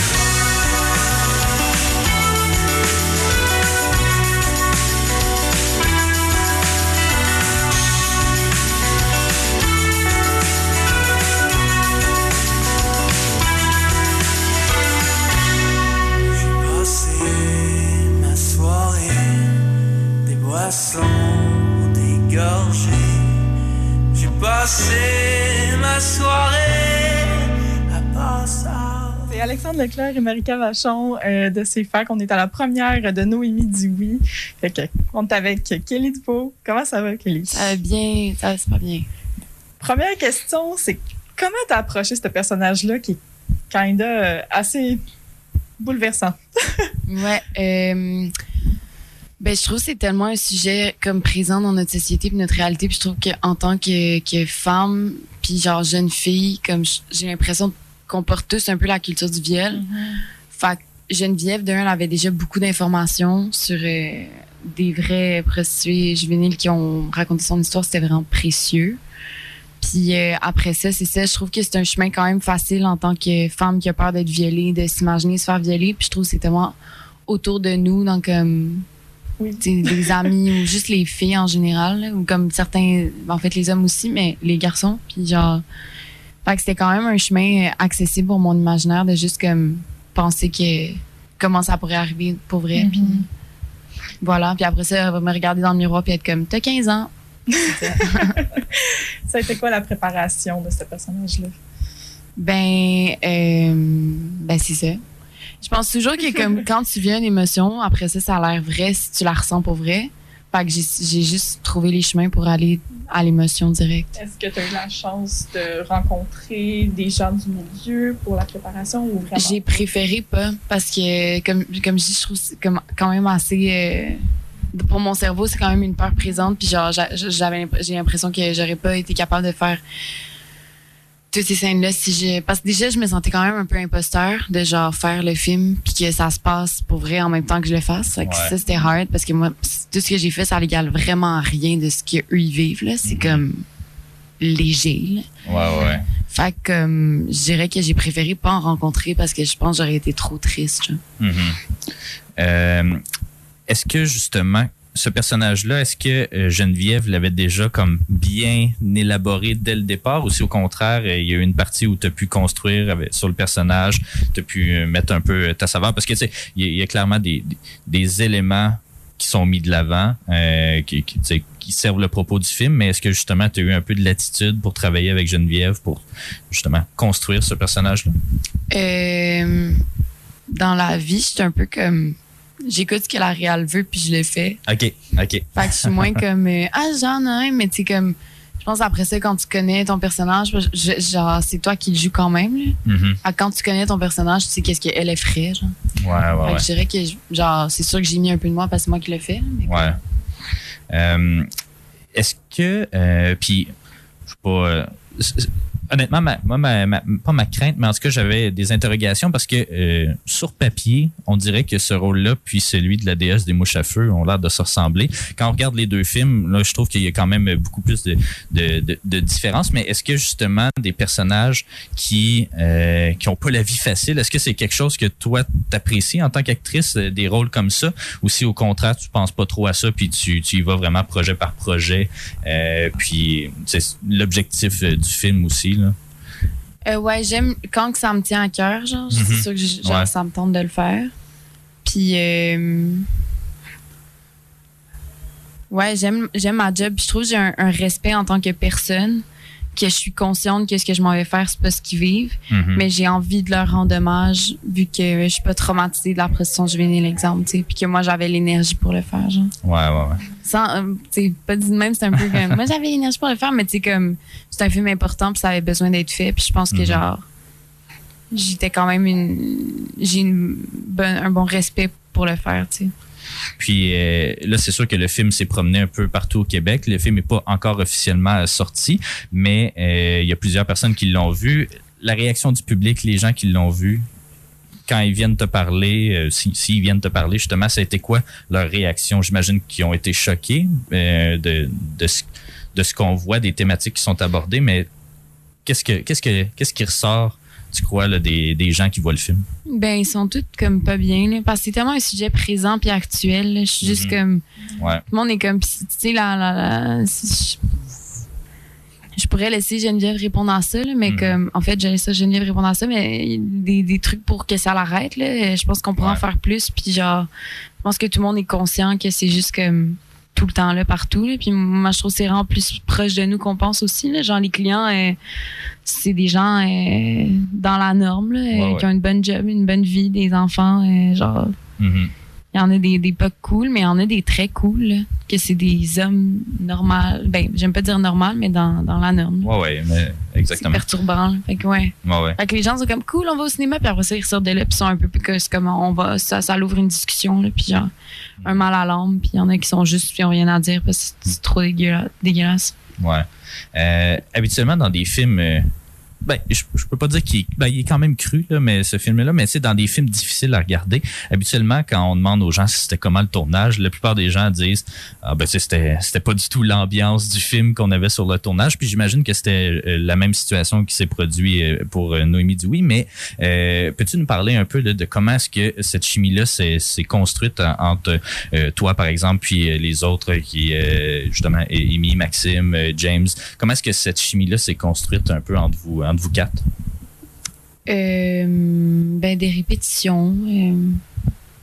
Puis je veux dire, on, on est tous acteurs, donc si on, on a besoin de jouer un personnage puis qu'ils s'entendent bien, on, on le fait. là. Mhm. puis, euh, puis en tant que, que jeune actrice quand même, là, euh, tu as joué dans deux films qui ont quand même eu une bonne résonance euh, tant au Québec qu'à l'extérieur du Québec. Bon, le, le film n'est pas sorti, mais je suis sûr qu'il va, qu'il va être euh, très populaire. Euh, ouais. Tant mieux, parce que Euh, c'est parce qu'il faut que les, c'est ça, il faut que les gens le, le voient, surtout les, les, ben, les jeunes en général, là, je Ouais, crois. puis les vieux, là. Mhm. euh, genre, ouais. Je pense que ça va Tout à tout le monde, là. Mhm. Mais comment est-ce que tu vis ça, toi, en tant que, en tant que Kelly, justement, que d'avoir deux, deux premiers rôles aussi marquants euh, en, en si peu de temps? Puis euh, là, j'imagine qu'il va y avoir d'autres projets aussi là, qui vont venir, mais comme, comment est-ce que tu vis ça, justement, ce, cette rise to fame, ou je sais pas trop comment, comment le dire, là, mais. Euh, moi, j'aime acter dans la vie. Mhm. Donc, je suis pas là pour le fame. Ouais, ouais, J'ai peur des réseaux sociaux, j'aime pas Internet. Fait que je dirais que, comme, ni plus ni moins, genre, j'aime, j'aime, je suis pas, euh, my God, genre, tu genre, quand les gens ils viennent me voir pis sont comme bravo, je suis genre, merci, puis je le prends. Mhm. Mais, je suis pas là pour être, euh, Ouais, ouais. quelqu'un de, de, de famous, là, différente, là. Genre, le mot fame m'énerve, je, je vais le couper au montage. Mais tu sais, Euh, ouais, non, non, mais je comprends. comme- Ouais, ouais, je comprends, mais. Genre, ah, j'ai fait deux films, genre, à la fin de la journée, tu dors, tu manges, puis t'es tout seul chez vous. là. Mhm. Fait comme, Ouais, je pense que c'est une bonne mentalité à, ouais. à adopter. Je sais pas si.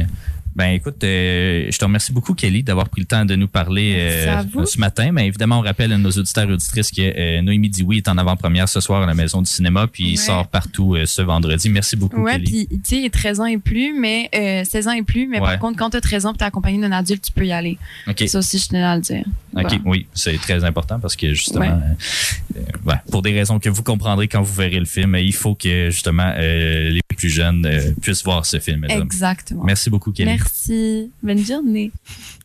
On un retour brièvement à Ciné Histoire. Euh, Kelly Depeau ici euh, en entrevue. Je pense qu'on y avait pas parlé pour la DS des mouches à feu parce qu'il je pense qu'il était comme sorti la semaine avant que les cinémas referment toutes. Puis euh, en tout cas, il était sorti après qu'il a été rouvert. En tout cas, peu importe. Euh, toujours euh, bien sympathique. Et puis, euh, ben, il nous reste une entrevue en- avec euh, James Edouard Métaillé, Amy Chicoine et Maxime Gibault euh, qui interprètent des rôles dans ce film-là. Mais avant, ben, on va se, va vous dire euh, au revoir. revoir. Ben oui, pour l'instant, on va se laisser après la pause de toute façon euh, avec cette dernière entrevue. Merci beaucoup, Jade, d'avoir été euh, des nôtres pour cet épisode. tu me parles comme, comme dans tes entrevues. ben oui, mais c'est vrai pareil. Ben, Tu prends de ton temps pour ben venir ici. oui, j'aurais pu être en train de faire une sieste en ce Ben oui, c'est ça. Ben, tu t'en vas faire une sieste. Mais donc, voilà, on se retrouve la semaine prochaine pour probablement notre dernier épisode avant notre long congé. Donc, on a déjà quelques films, quelques nouveautés à visionner euh, ce week-end. On va avoir une entrevue également, là, notamment avec euh, la réalisatrice du film Inès, euh, un film avec Rosalie Bon- Bonenfant et Roy Dupuis, qui sort vendredi prochain. Donc, à ne pas manquer, désolé, je digère encore, je digère toujours. Euh, merci beaucoup d'avoir été des nôtres. Donc, on s'en va en pause publicitaire et au retour, on termine avec une entrevue, notre dernière entrevue avec la distribution de euh, Noémie Dioui. Donc, Alexandre Leclerc et Marika Vachon ici euh, à la Maison du Cinéma pour euh, l'avant-première de Noémie dit oui. On est en présence euh, de trois des acteurs justement de cette distribution-là. Donc, James Edouard euh, Métaillé, euh, Salut. Amy, ouais, salut. Amy Chiquan et euh, excuse-moi. Maxime Gibault. Voilà, euh, désolé. Euh, salut, ça va bien? Ça va bien, toi? Bien, merci de nous recevoir. Ben oui, merci d'être avec nous. euh, oh, désolé, merci d'être avec nous euh, aujourd'hui. Euh, J'aimerais ça que, euh, juste pour commencer un peu, que vous nous dites euh, le rôle que vous interprétez dans le film, puis un peu comment est-ce que vous avez approché ce rôle particulier-là, là. ben vos rôles. Euh, moi, c'est Max. Le- J'interprète le personnage de Slim.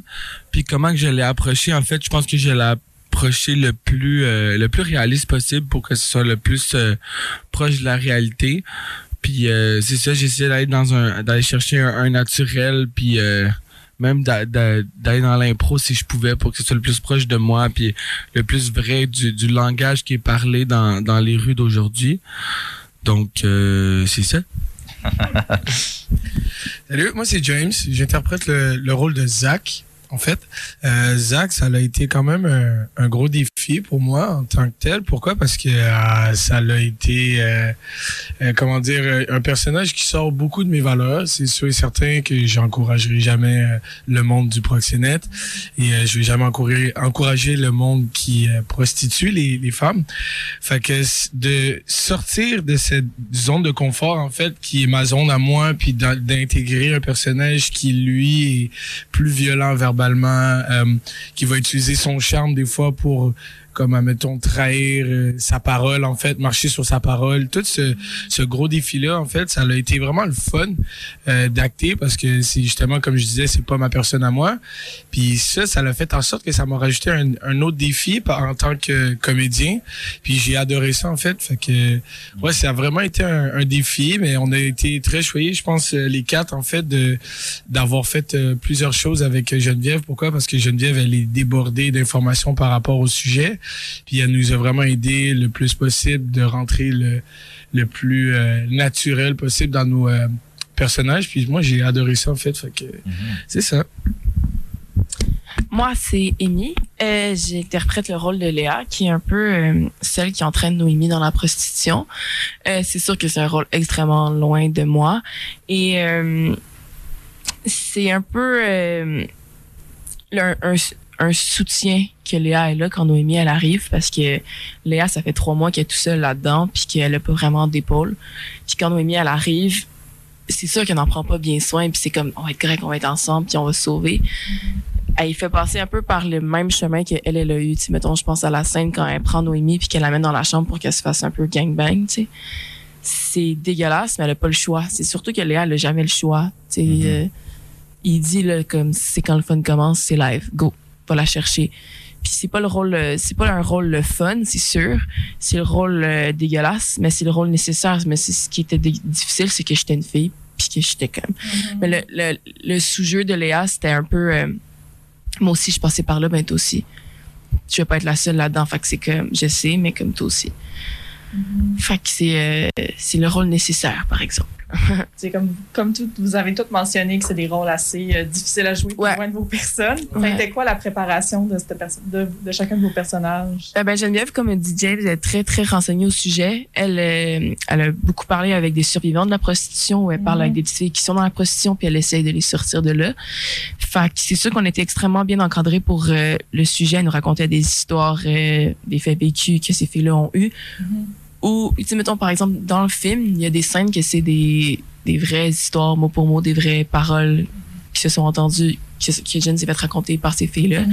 Fait que ça nous a un peu mis dans une bulle vraiment vraie, puis qui a rendu nos personnages crédibles, je pense. On a regardé énormément de vidéos, de de- d'articles. fait que c'est pour ma part. Effectivement, comme euh, Amy a dit, on avait euh, tout le matériel qu'on avait besoin, puis une personne euh, assez ressource qui, qui est Geneviève pour euh, nous, nous, nous garder sur euh, la bonne track tout le temps. Puis aussi, ça paraît banal, mais pour, pour se préparer, je trouve que ce qui est important euh, dans le film. Puis qu'est-ce qui se sent, je pense, c'est la chimie, si on veut, euh, entre les, les quatre personnages. Puis ça, c'est le- les, les, les moments qu'on a passés ensemble euh, à- avant de commencer à tourner. Puis entre les tournages, on était dans un Airbnb ensemble. Fait que l'espèce de chimie, la confiance, euh, la proximité, la réciprocité entre des humains, ben ça, ça se sent à l'écran aussi. Je pense tu, tu peux être dans des dans des places où que t'es t'es pas trop à l'aise d'aller. Tu sais, moi, je veux dire, euh, les, la scène, mettons, que je claque Léa ou euh, les scènes où je crie après elle, tu sais, c'est des scènes qui sont extrêmement dures, mais quand tu cries après euh, ton ami ou... Ouais, c'est ça. Ça devient un jeu. Ou ta copine, c'est plus facile, tu sais. Ouais, ouais, ouais. Non, C'est ça, James. Euh, ouais. non, euh, ouais, honnêtement, moi, personnellement, j'ai, j'ai été vraiment très, très, très chanceux d'avoir un ami policier dans ma famille, donc je n'aimerais pas le nom. Euh, qui euh, cette personne-là m'a, m'a aidé à, à, à voir des vidéotapes de certains proxénètes qui eux se sont fait prendre, des proxénètes qui sont euh, surveillés aussi par Mhm. des policiers et tout. Euh, puis ça m'a montré un peu l'attitude qu'ils ont quand ils sont en, en interview avec les policiers, quand ils se font prendre dehors, quand ils se font filmer dans leur terrain eux autres et tout. Et euh, j'ai aimé j'ai aimé voir ça euh, parce que euh, ça m'a créé un gros un beau mélange entre la réalité, euh, le script qui m'avait été écrit par Geneviève.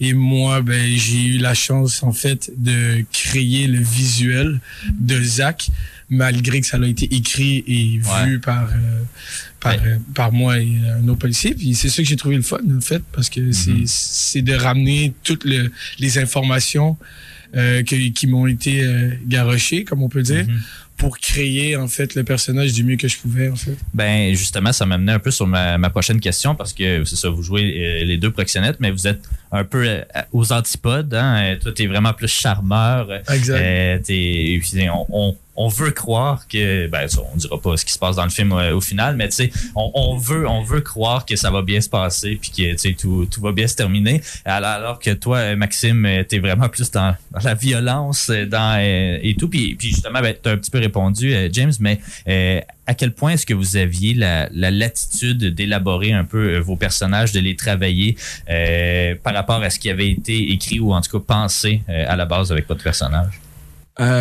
Ben comme que je l'ai dit, on voulait que ça soit le plus euh, vrai possible, le plus naturel. Puis je pense qu'on avait quand même une grande. En, en fait, je sais, on avait une grande latitude euh, au niveau des textes, mais au niveau des, des intentions, c'est sûr qu'il y a des trucs euh, dans le scénario que tu peux pas passer à côté. Là. Mais au niveau de l'énergie du du puis du texte, on avait une grande latitude quand même pour euh, mettre les trucs dans, dans nos mots, rajouter des trucs, euh, mettre des mots qui sont comme plus d'actualité, tu sais, parce que l'écriture au scénario euh, s'est faite sur une longue période de temps. Puis euh, à chaque fois qu'on faisait une lecture ou une répète, on, on trouvait des, des petits trucs à chaque fois, tu sais. Puis t'es là, me semble que ça, ça marcherait plus, ça, ça, ça ça, ça pèserait plus, ça. Ou fait que ouais, on avait quand même beaucoup de, de lousse, euh, si on peut dire Mhm. ça. Ouais. Ouais. Euh, Si je peux rajouter une petite affaire aussi, euh, Geneviève, elle nous a laissé le terrain large par rapport à euh, ajuster certains mots dans les textes de notre manière pour que justement ça soit acté le plus vrai possible selon nous en fait. Puis c'est ça qui a rapproché en fait la réalité à la fiction parce que euh, le fait qu'on avait tous les textes le plus possible dans nos mots, de notre manière à le faire, euh, de, de le dire, de le prononcer, de l'acter, ça nous a permis en fait de vendre le produit euh, plus facilement en fait. Ouais. Fait que, Mais ouais. écoutez, on souhaite la meilleure des chances euh, au film qui a déjà ouvert un peu partout. Là, vous êtes dans votre tournée euh, québécoise. On vous Uh-huh. souhaite bonne chance pour euh, la suite. Et puis, venez voir, c'est ça, à la Maison du cinéma ce soir dès 19h. Noémie dit oui. Donc, merci beaucoup d'avoir été des nôtres aujourd'hui. Merci à vous.